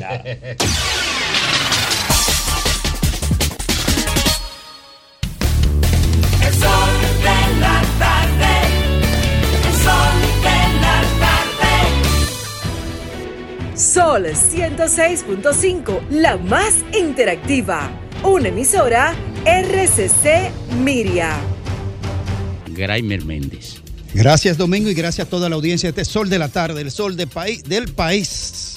De RCC Media, la más poderosa plataforma de medios de la República Dominicana. Miren, en estos días yo hice un comentario sobre el tema de la pifia argumental y jurídica que cometió el presidente Luis Abinader respecto del fallo constitucional con relación a una modificación eh, de un que tiene que ver con el Código del Trabajo y las domésticas por una resolución que emitió eh, la 14 de 2022, creo, el Ministerio de Trabajo. Bueno, fue elevado un recurso ante, ante el Constitucional y tuvo un fallo en contra de esa medida. Mm, le dijimos en aquella ocasión al Ministerio de Trabajo, el presidente Luis Abinader, que en base al populismo se le notó la costura, la intención populista en el tema de las domésticas. Y eso es muy peligroso, muy peligroso, porque los presidentes no pueden tener traspiés. El Poder Ejecutivo no puede tener traspiés de esos niveles, que el constitucional le falle en contra. Eso es un precedente muy nefasto. Bueno, pues ahora hay, otra, hay otro proyecto de ley aprobado el 24 de mayo en la Cámara de Diputados, introducido por el presidente de ese organismo, Alfredo Pacheco, que tiene origen en el Ministerio de la Vivienda y Edificaciones, MIBET. El proyecto se llama de la Ley General de Alquileres de Bienes Inmuebles y Desahucios. Bueno, fue aprobado en primera lectura con este proyecto, por lo que estamos viendo, si arriesga el presidente Luis Abinader de nuevo a recibir, a recibir un traspiés jurídico, que a lo mejor vaya y vuelva y, caiga en el constitucional. Bueno, este proyecto de ley eh, dirigido por el ministro Carlos Bonillas, eh, según dice la información, propone a la Comisión Especial de Diputados que estudia la pieza que el momento de hacer un contrato de alquiler, el propietario pueda exigir el pago de la fianza. Una fianza que se tomará para el pago de la luz, cable, sistemas de servicio. Bueno, la verdad es que eh, servicio eléctrico, agua o telecable. Además de crear un fondo para destinarlo a las casas transitorias disponibles para aquellos que no puedan pagar su renta, pagar su renta. ¿Qué recogen los medios? El documento que entregó el Ministerio de la Vivienda establece que el propietario podrá abstenerse de cumplir las obligaciones del contrato hasta que reciba la fianza para pagar los servicios y dispone que el contrato quedará terminado de forma automática si el inquilino no, no costea la fianza dentro de un plazo de 15 días a partir del momento de la firma del contrato. Bueno, ¿qué es lo que está planteando esto? Está planteando que los que propietarios de inmuebles se conviertan en la práctica, primero en retenedores de impuestos y segundo en cobradores compulsivos a los inquilinos. En este país es verdad que hay una situación, porque la legislación es vieja, tal y tal, con relación a la relación eh, propietario e inquilinos. Y es verdad que hay que buscar mm, y, mediación eh, legislativa o estatal con relación a cómo se manejan esas relaciones. Pero este proyecto de ley también viola el derecho del libre mercado porque dice que le va a poner una tasa específica a los dueños de los inmuebles. Usted hace una casa, el Estado no le puede decir en cuánto usted alquila esa casa. Es que no lo puede decir, es que el sistema legislativo no, no, no, lo, no lo puede obligar. Es que no puede hacerlo. Entonces, dentro del grupo de modificaciones entregada al equipo de diputados, la entidad gubernamental aspira a crear un stop. Oigan esto, oigan qué cosa más irascible. De vivienda para los inquilinos que se vean imposibilitados de pagar el alquiler y por ello deban abandonar las casas que rentaron. Hoy usted sabe el problemazo que se está buscando el Estado dominicano. Que cuando que el Estado va a comenzar a construir un stock de viviendas para cuando un inquilino no pueda pagar, de que usted le va a dar una casa de acogida. Pero ¿y en qué locura que estamos cayendo? ¿Cuál será la capacidad del Estado? ¿Qué capacidad va a tener el Estado para lograr eso? Inentendible. Bueno, pero Finjus está planteando algo también. Finjus está tratando de crearle a ese modelo de ese proyecto de ley un inquilino de primera y un inquilino de segunda. Finjus está proponiendo que nada más llegue al tema de, los, de las casas y apartamentos, que no llegue a los inmuebles comerciales ni, ni industriales. Es decir, que el que alquila casa o cosa es un, un ciudadano de segunda y el otro es de primera. Bueno, en su propuesta, el Ministerio de la Vivienda agrega un artículo que dispone que el precio del alquiler de una vivienda no podrá sobrepasar el 1.5% del valor comercial. Dice también que sugiere al Estado crear incentivos fiscales que fomenten la construcción de casas destinadas al alquiler y que incluyan reducción de impuestos a quienes fijen precios justos. Oigan, qué barbaridad. También deducciones impositivas para quienes mejores, quienes, quienes, quienes mejoren estructura física destinada para negocios e incentivos fiscales a los inquilinos que mantengan sus pagos al día. No, no, no, no, no. Este proyecto de ley lo que se llama más enredado que una mate chinola.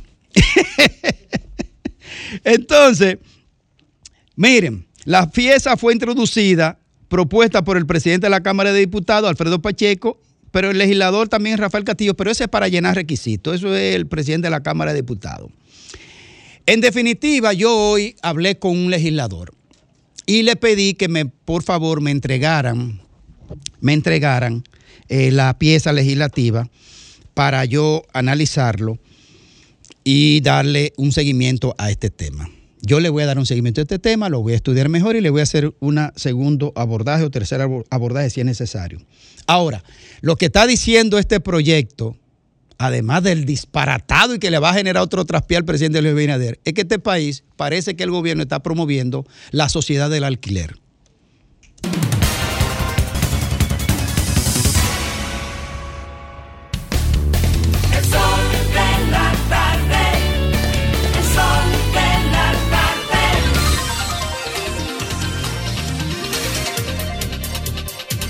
Bueno, retornamos al sol de la tarde a las 4.43 minutos. Miami se prepara para recibir este martes al expresidente Donald Trump, quien comparecerá ante un tribunal acusado, acusado de apropiación ilegal de documentos clasificados.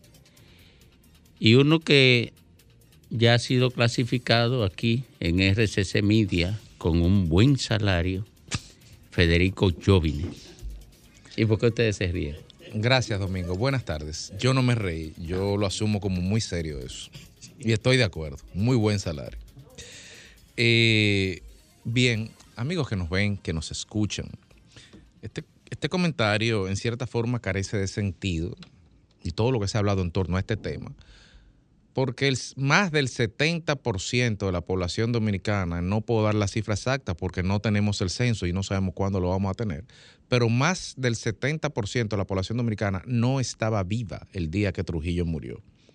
Es decir, que esto no le importa al 70% de la población dominicana, porque no hay un, vínculo tan fuerte con esto. Por lo que eh, entender qué pasó después de la muerte de Trujillo y cómo llegamos a este fin de semana a la resolución del 24-23 de la Junta Central Electoral que autoriza la inscripción del partido Esperanza Democrática de Luis Rafael Domínguez Trujillo, eh, uno no entiende qué pasó en el camino. Y uno no lo puede entender porque para entenderlo habría que escarbar y hurgar en el pasado y tendríamos que reconocer responsabilidades y culpa. Y en este país somos especialistas en evadir esto. No podemos cuestionar el proceso de destrujillización de la sociedad dominicana porque lo estaba llevando Fello Gaveta, Rafael Bonelli, que para, para, más, para ser más trujillista vivía en el patio de atrás, en la parte de atrás del patio de la casa de Trujillo, en Hacienda Radam- en Estancia Radamés, donde está hoy el Museo del Hombre Dominicano. Ahí, dentro de la casa del jefe, ahí estaba la casa del que destrujillizó este país. El que trajo a Perón en un avión el día del golpe de Pérez Jiménez, ese señor era el encargado de borrar a Trujillo. ¿Y cómo lo va a borrar si era cómplice? Si todos los que vinieron después fueron cómplices. ¿Cómo lo va a borrar si Juan Bosch comete la pifia estratégica de decir borrón y cuenta nueva y no un solo trujillista no fue sometido? Al día de hoy, una sola persona no fue encausada. En Argentina hay comisión de la verdad.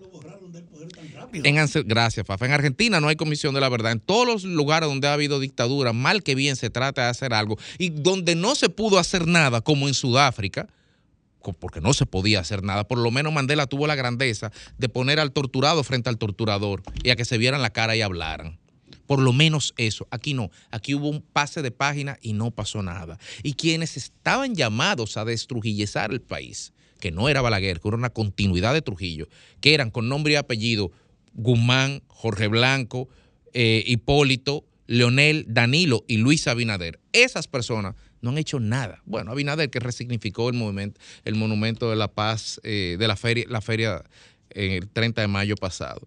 Todos los trujillistas sueltos, no hubo juicio y lo peor de todo, que se quedaron todas las prácticas trujillistas vivas. Se quedó el taconeo, se quedó la ausencia de rendición de cuentas, se quedó el usted sabe quién soy yo, se quedaron el ahí viene el jefe, eh, que ahora se dice líder, líder, líder. Eh, Eso es trujillismo puro y duro del que viene en potecito chiquito, que permite que esas prácticas vulneren la institucionalidad en una sociedad donde una tarjetica o de ser hermano de la segunda base del funcionario del general abre más puertas que un título universitario. Siempre ha sido así, ojo, eso es- siempre ha sido así. Pero hay que recalcárselo porque quienes hoy están criticando eso eran los que tenían que hacer algo para evitarlo y no lo hicieron. y defraudaron la democracia porque quisieron convertirse en Trujillo. Y lo único que hicieron fue coger las 3 millones de tierra del CEA y repartírsela. Y era tanta la tierra, era tanta la tierra que no se la han podido robar todavía. Todavía queda tierra de Trujillo y todavía se la siguen robando. Ahora, ¿cuál es el problema con esto? El timing. Porque este fenómeno de la crisis de la democracia está ocurriendo, antes decíamos, desde el Río Bravo, frontera con México, Estados Unidos, hasta Argentina.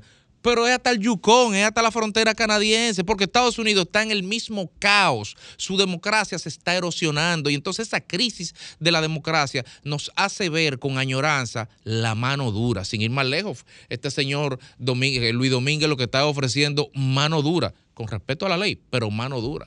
Y entonces cuando tuve los ejemplos de Bukele y cuando tuve la valoración que hay en las redes sociales de su gestión y de su gobierno y de cómo se cargan los derechos fundamentales de todos los ciudadanos, sí, sí, hay, hay, hay legítimo temor, hay legítimos eh, eh, argumentos que nos hacen en tener miedo, pero ¿miedo a qué?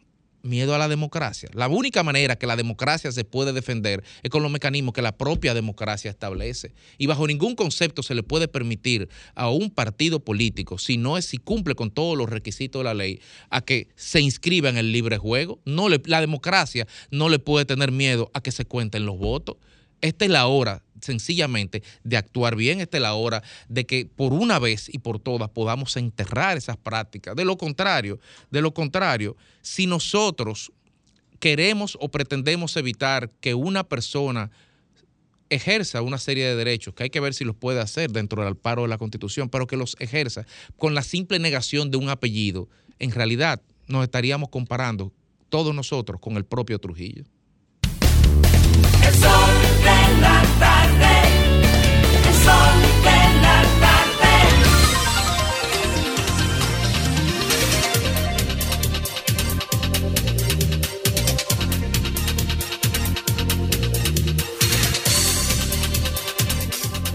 y 49 minutos y es momento del comentario de Domingo Páez. Gracias.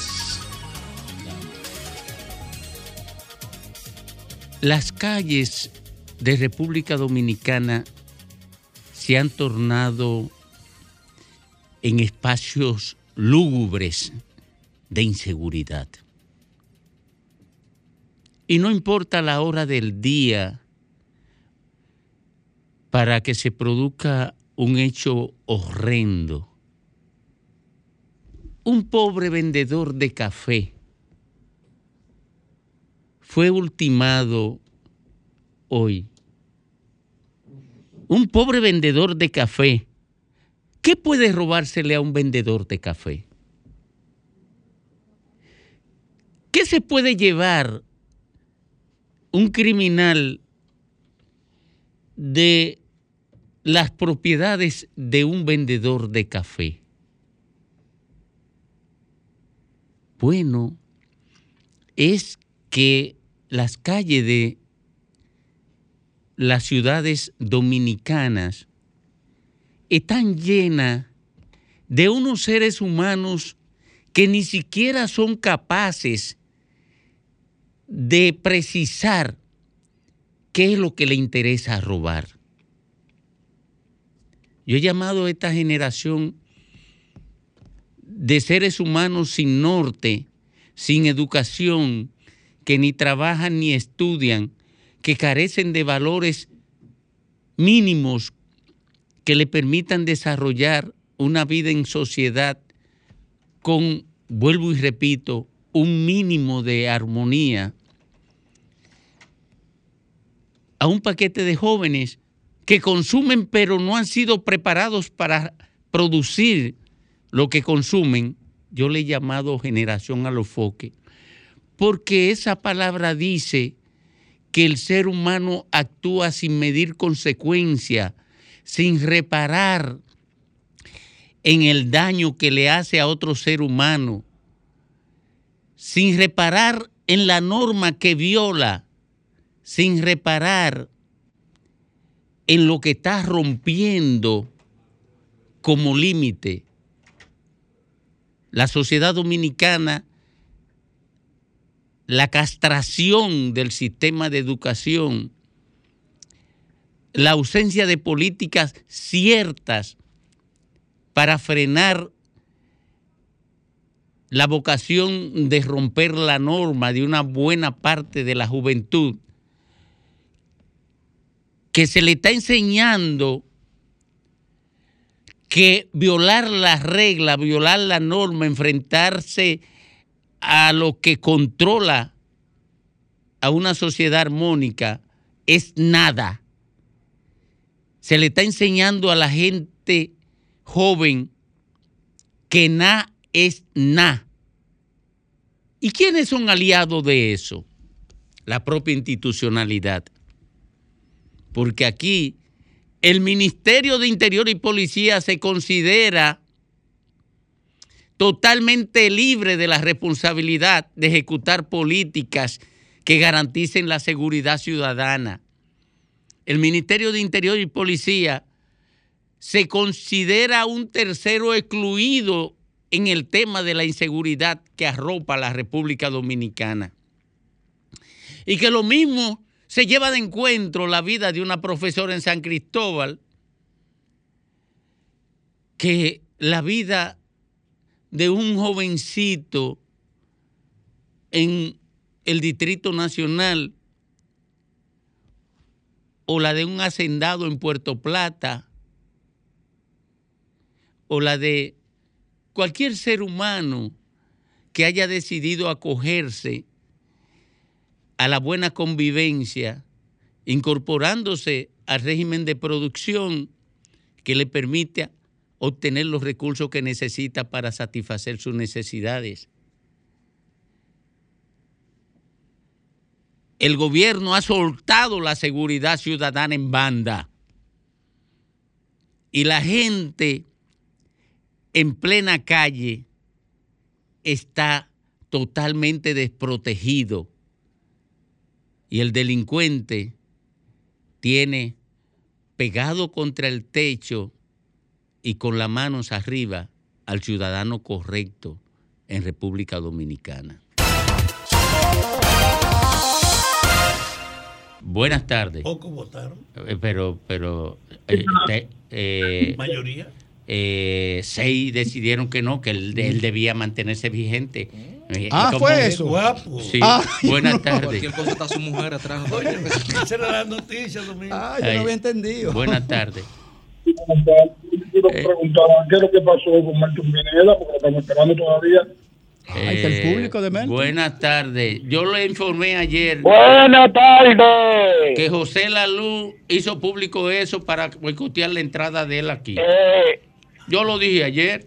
mi hermano, una pregunta. Adelante.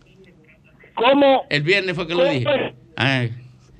Es que yo, eh, yo no descansé, seguí trabajando el fin de Todavía se semana. atreven a justificar que Lionel no está creciendo, que son la misma gente que él lleva a cada juramentación. ¿Tú crees que eso es posible? Tiene mucha guagua. Eh, yo no sé. Yo no me enteré de esa vaina. Buenas tardes. Por eso que Buenas tardes. los amortiguadores del carro tuyo están reventados. Adelante. Buenas tardes, Domingo. Hey. Y yo y equipo. Hablamos de Santiago para hacerle un pedido al presidente del Senado que acoja como bueno y válido el proyecto de ley que sometió el senador del Seibo, donde protege a los empleados del sector salud, enfermeras, avionalistas. Eh, a un, una, un, oye, es un proyecto más lindo que el país. Ojalá que lo apruebe. Ok, buenas tardes. Buenas tardes. Adelante. El presidente se olvidó en cuanto a la delincuencia, pero le sigue pagando ese delincuente español, más, más de 70 millones le lleva ganado sin hacer nada. Buenas tardes. Sí, buenas tardes. Adelante. Eh, Domingo, ¿cómo tú crees que la delincuencia si, se va a controlar si no hay régimen de consecuencias?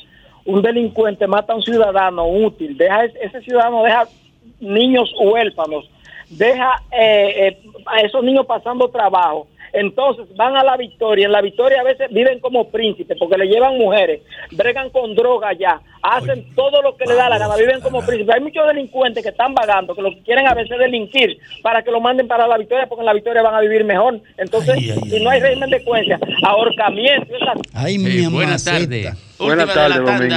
Pena de muerte. Que ya Domingo. llegaron los tiranos de las 5. Buena- buenas tardes, Domingo. Adelante. Pe- Pe- Pedro Carrera. Adelante. Domingo, yo me pregunto de aquí de Monteplata. En mi municipio, mi municipio ni de Vallaguana ni Sabana, yo indagué. Pero eh, eh, el partido de Ramfi tiene que- en las 32 provincias tiene que tener un partido. Un local. un, local, y aquí en Monteplata no lo hay. Nada más me falta por indagar Yamasá. Ok. Pero no lo hay en los, en los tres municipios. Eh, ¿Y en Batey Verde? Usted sabe que yo no me enteré de esa vaina tampoco.